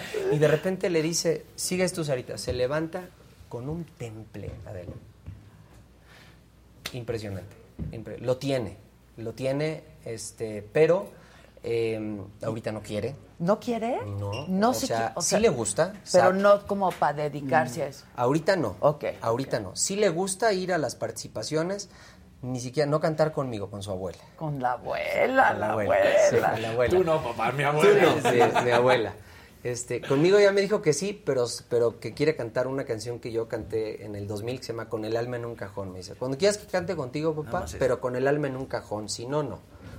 Bueno, o sea, pone sí. condiciones. Sí, sí. Bien, se parece a la abuela. se parece a la abuela. Se parece a la abuela. Este, ahorita que quiere, está elevando su promedio, es una niña que lee mucho. Qué bueno, porque la lectura- Lee mucho y está elevando su promedio porque tiene, tiene en su mente el irse a estudiar de intercambio en la prepa a, a, este, a Canadá o a algún país de Europa y eso me da muchísimo gusto. Ella quiere ser abogada, quiere estudiar Derecho. qué orgullo. me vio estudiar Derecho a mí de grande, yo me gradué en diciembre este, Wow. de la licenciatura, este, me vio estudiar, eh, le, no sé, en, en algunas ocasiones estuvo conmigo tomando la clase a un ladito de mí Ok, porque me tocó Iba yo eh, presencial, pero después La vino la pandemia. pandemia y tuvimos clases eh, eh, de- Vía eh, Zoom. vía Zoom, ¿no?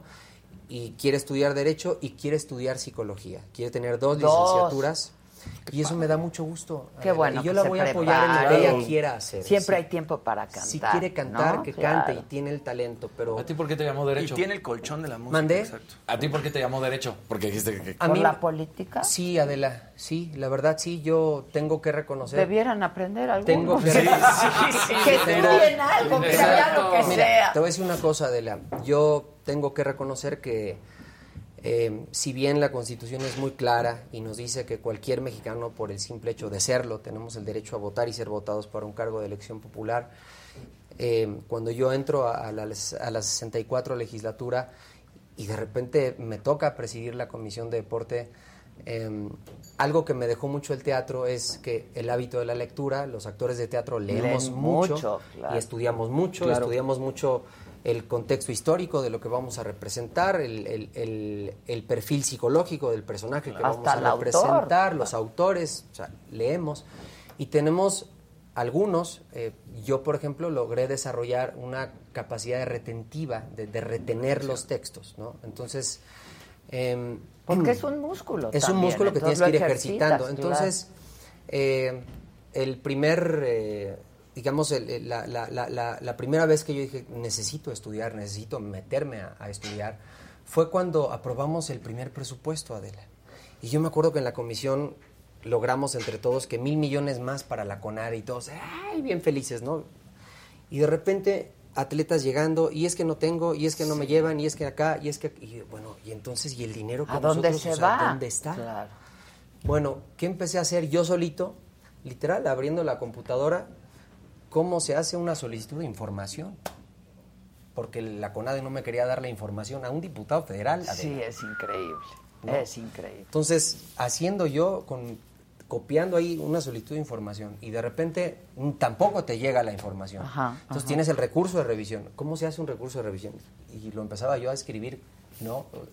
En internet, Y buscando. además, pues te tenían que decir qué instancias tenías sí, todavía, totalmente. ¿no? Y, los, y, y- y los plazos y todo esto. Bueno, llegué a irme sin comenzar la licenciatura en Derecho hasta un juicio de nulidad al Tribunal de Justicia en materia administrativa y mi primer amparo lo redacté sin estar estudiando Derecho.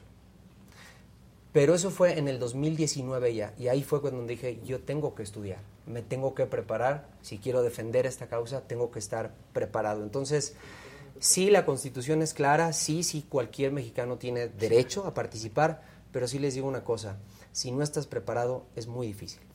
hace la Es diferencia. muy difícil. Claro. Sí hace la diferencia. Hoy no quiero saber yo nada de política. Es lo que te iba a preguntar. Nada, Adela, no quiero saber absolutamente nada. Yo no quiero formar parte de eso. Yo no puedo estar en un lugar en donde llega un coordinador y te dice, y esto es en todas las bancadas, y no nos hagamos los no Sí, es cierto. Porque todo se decía en la Jucopo. Esto se va a votar así. esto se va a votar así, esto se va a votar. Y yo decía, a mi coordinador, ¿cómo? O sea, entonces, ¿a qué vengo aquí? O sea, entonces vamos a ir al pleno y ¿qué vamos a jugar? ¿Al pancracio? ¿A la lucha libre? A eso, a dar espectáculo. ¿A dar espectáculo? pues para eso me voy al Metropolitan. ¡Claro! ¿No? Y ganas buena Y- y- y- lana y, y no haces es lo que más espectáculo, te es veraz, es, es, Sí, es es algo neta. mío, es, es, es neta, ¿no? No, no, Adela, no, yo no, no puedo hacer eso y no me quiero convertir en eso, porque te puedes convertir en eso. Caes en eso. No puedo, no puedo, no quiero. Entonces, eh, ¿Pero eh, qué has decidido? pero- ¿Esperar? O qué- no, qué? no, no, este, voy a continuar mi carrera como, como cantante. No, pero en la política. No, voy O a. sea, es algo que ya estoy- cancelaste. Ya, ya. No, yo no quiero saber absolutamente nada. Estoy partici- trabajo en un despacho en Monterrey, ya tengo un horario, este, ya estoy Eh, está ahorita en trámite la, mi matrícula porque tú sabes que te Claro, titulas claro. y, y O sea, eres es pasante en estos momentos. Sí, sí, Sí. ya tengo mi carta de, de- de Oye, ¿qué área te pasante. gusta? Ya, ya la, voy a estudiar la maestría en Amparo, Es precisamente. que yo Sí. tengo este un, un amigo, bueno, que todos conocen, Miguel Ángel Mancera, que yo recuerdo muy bien, este, una vez en un discurso que dio, en una de estas reuniones de, ya sabes, los 300, ¿no? Este, somos muchos 300, ¿no? este, y dijo, en México tenemos la ley más bella que hay y tiene nombre de mujer. Es la ley de amparo, ¿no? Pues es lo que voy a estudiar. Fue la herramienta que utilicé para, para poder exhibir lo que, lo que no, no lo que hacían, lo que están haciendo en la CONADE. Híjole. Este, No, aquí nos hemos mostrado muy enojados. mira, O sea, Adela, este, yo cuando yo yo utilicé las pues las, las instancias, ¿no? Que, que uno- Correspondientes. correspondientes, o sea, llegó cuando estaba en su momento Irmeréndira Sandoval en la Secretaría de la Función Pública, yo me subí a la tribuna y le di los documentos, o sea, yo no le dije nada que es que me dijeron, es que parece que esto está pasando. Las Es que pruebas. Aquí está. O sea, aquí está esto, aquí está esto, aquí está esto. Y te digo una cosa, ella sí, ella sí me ayudó, porque tengo que decir también quién sí me ayudó y, ¿Y quién, quién no. La doctora Irmeréndira Sandoval sí investigó y puso a un contralor externo de la CONADE a hacer una auditoría. una auditoría a siete observaciones que se le hicieron a la CONADE a raíz de cosas que yo descubrí y cosas que descubrió una periodista, una periodista que se llama Beatriz Pereira, que es buenísima, buenísima. No pudieron solventar las observaciones. Tienen seis meses, la ley lo dice claramente, no lo pudieron solventar. ¿Qué tenían que hacer?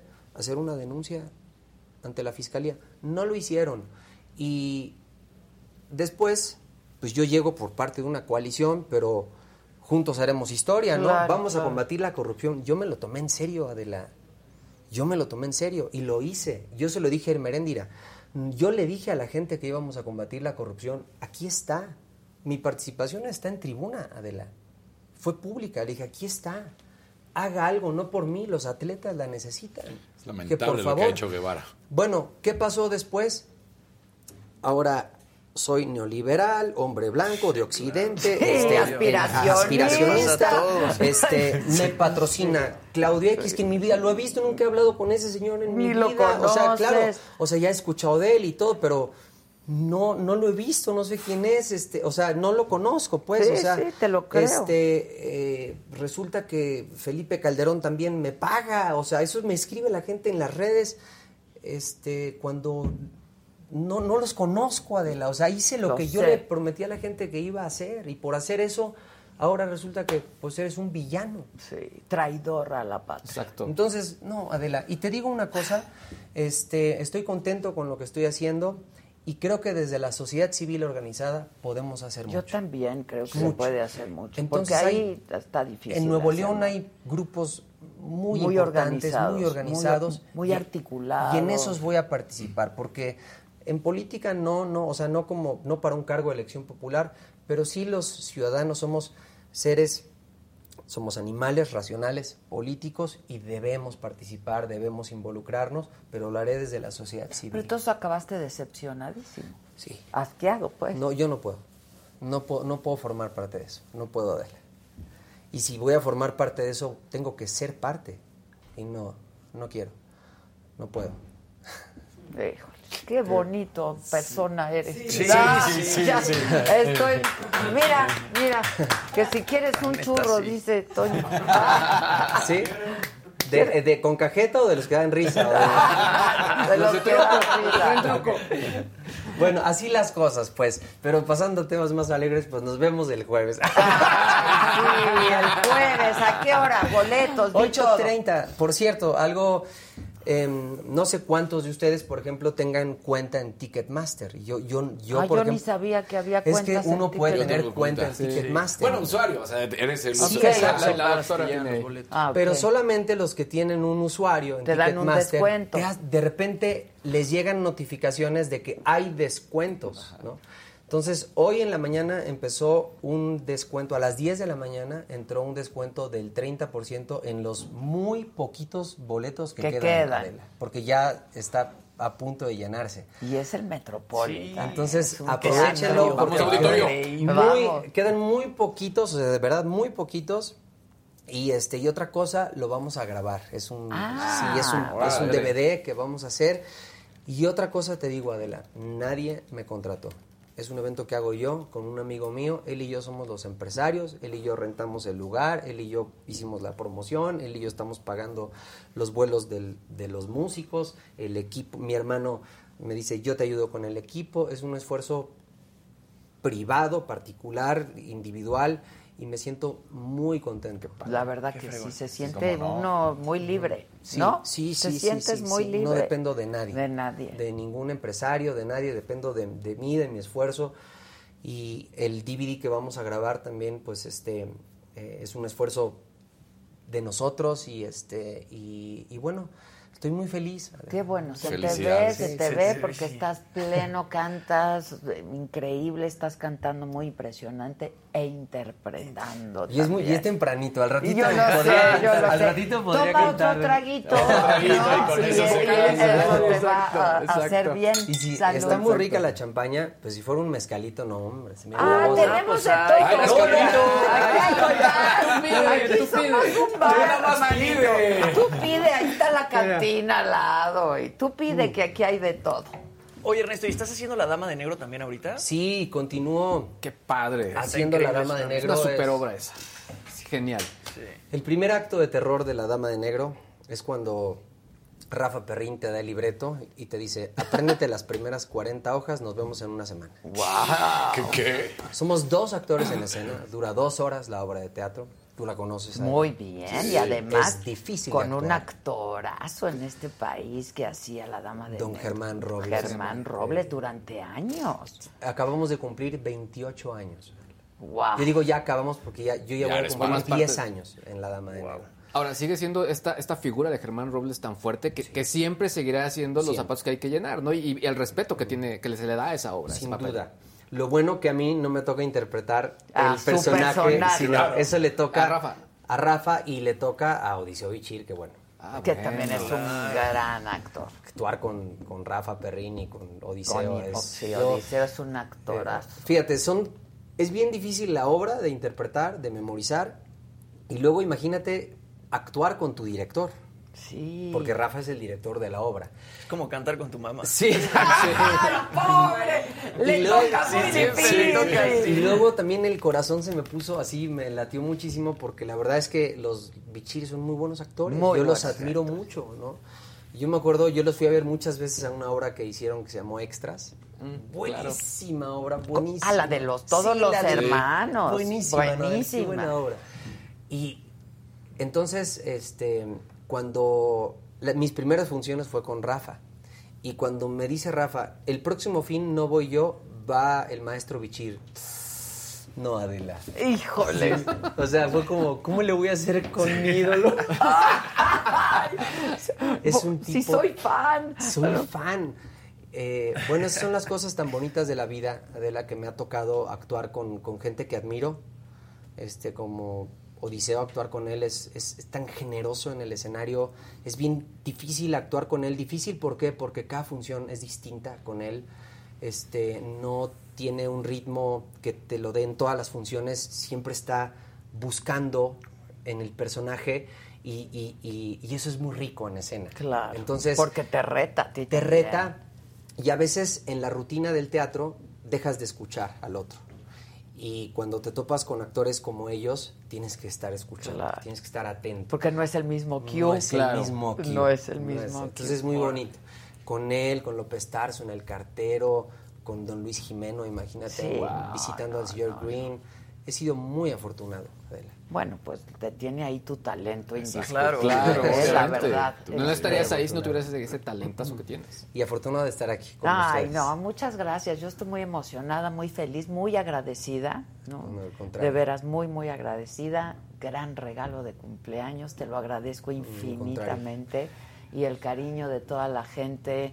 Mucha... Ahí está el mezcal por si Para que no ocupa. digas que no, Por para que si no digas que ocupa. Yo vengo del gimnasio, vengo a entrenar. Puedes ya se vale, ya se vale. Sí, vale. sí. Vamos a ver si es, si es. Es, claro. Aquí echamos a perder a la gente, pero ¿qué te puedo decir? Qué rico. Pero ¿qué tal Sí. la pasamos, Oye, Adela, un maestro? día, digo, no sé si salgas con tu programa, ya tienes la invitación de mi madre a, a Cancún, pero si un día quieren ir a Nuevo León, con gusto ahí les armamos una carnita. ¿Cuándo un nos vamos? Ándale, la cuando carnita. digas, lo quieran. ¿Y cómo te llevas con el gobernador?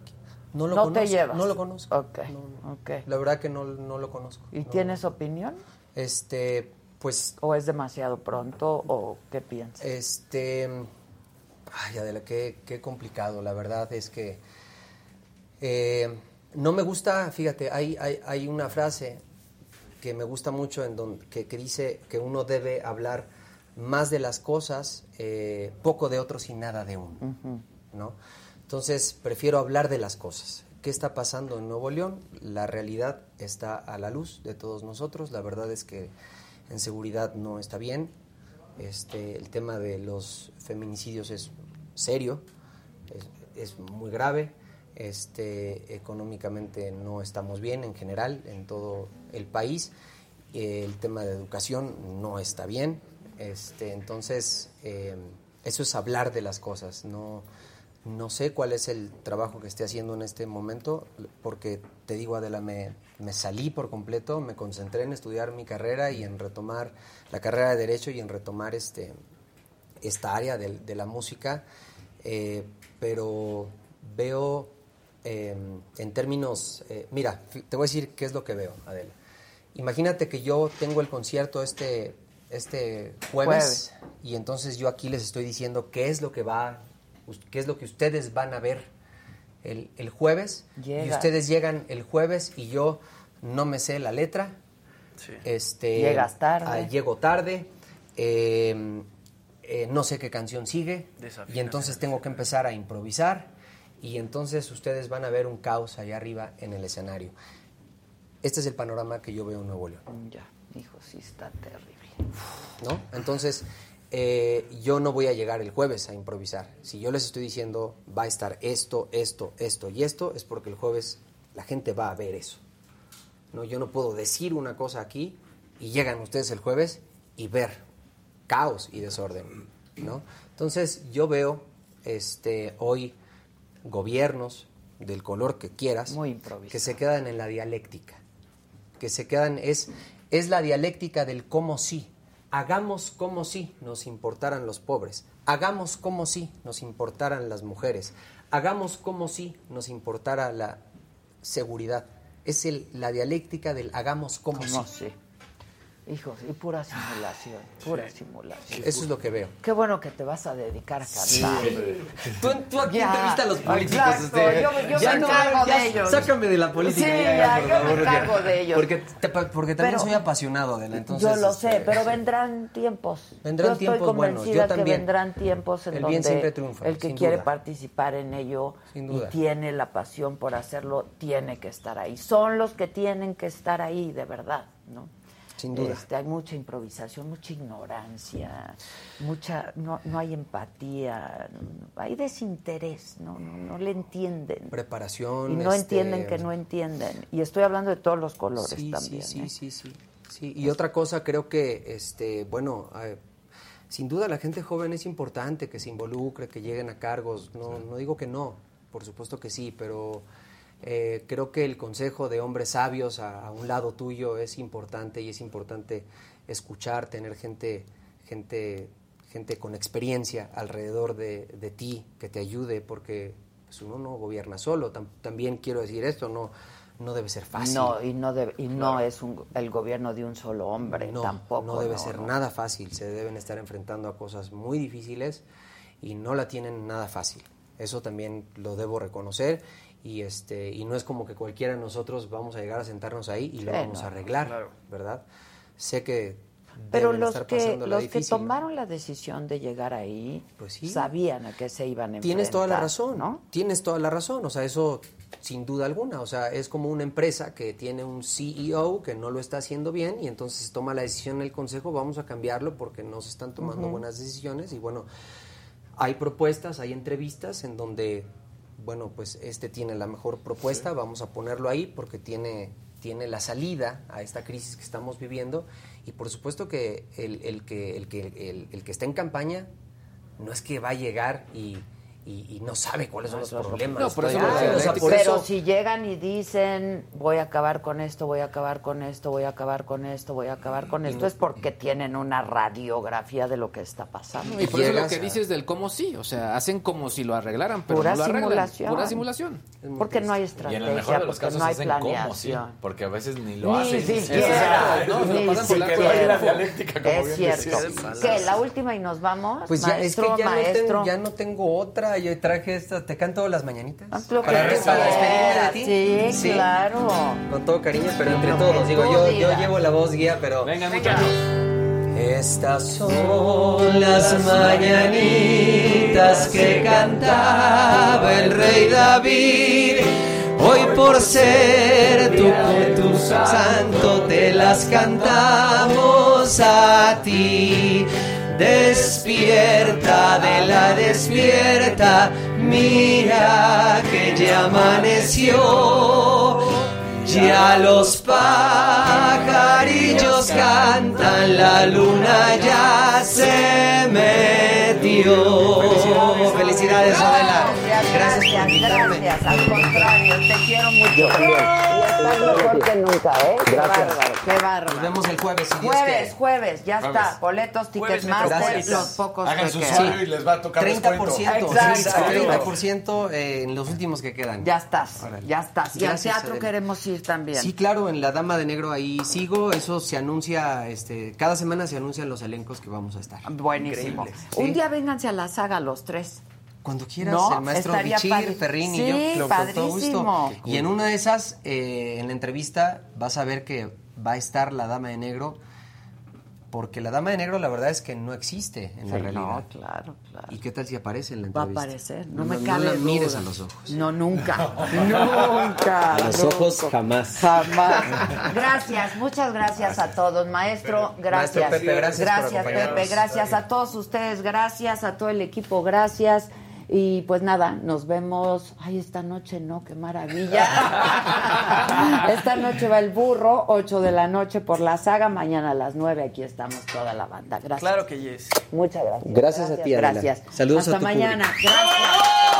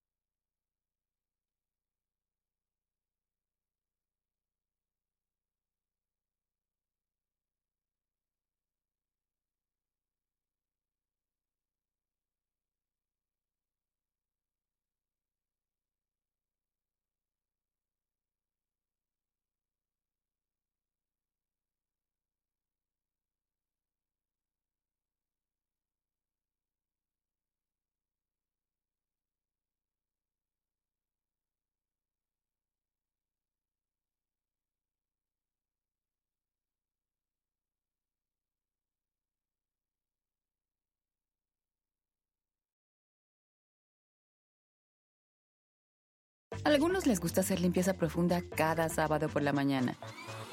Yo prefiero hacer un poquito cada día y mantener las cosas frescas con Lysol.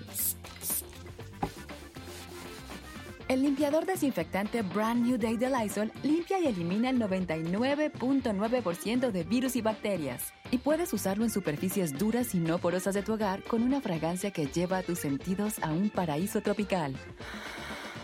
No solo limpies, limpia con Lysol. Con Verizon, mantenerte conectado con tus seres queridos es más fácil de lo que crees. Obtén llamadas a Latinoamérica por nuestra cuenta con Globo Choice por tres años con una línea nueva en ciertos planes al Nemery. Después, solo 10 dólares al mes. Elige entre 17 países de Latinoamérica como la República Dominicana, Colombia y Cuba. Visita tu tienda Verizon hoy. Escoge uno de 17 países de Latinoamérica y agrega el plan Globo Choice elegido en un plazo de 30 días tras la activación. El crédito de 10 dólares al mes se aplica por 36 meses. Se aplica en términos adicionales. Se incluye hasta 5 horas al mes al país elegido. Se aplican cargos por exceso de uso.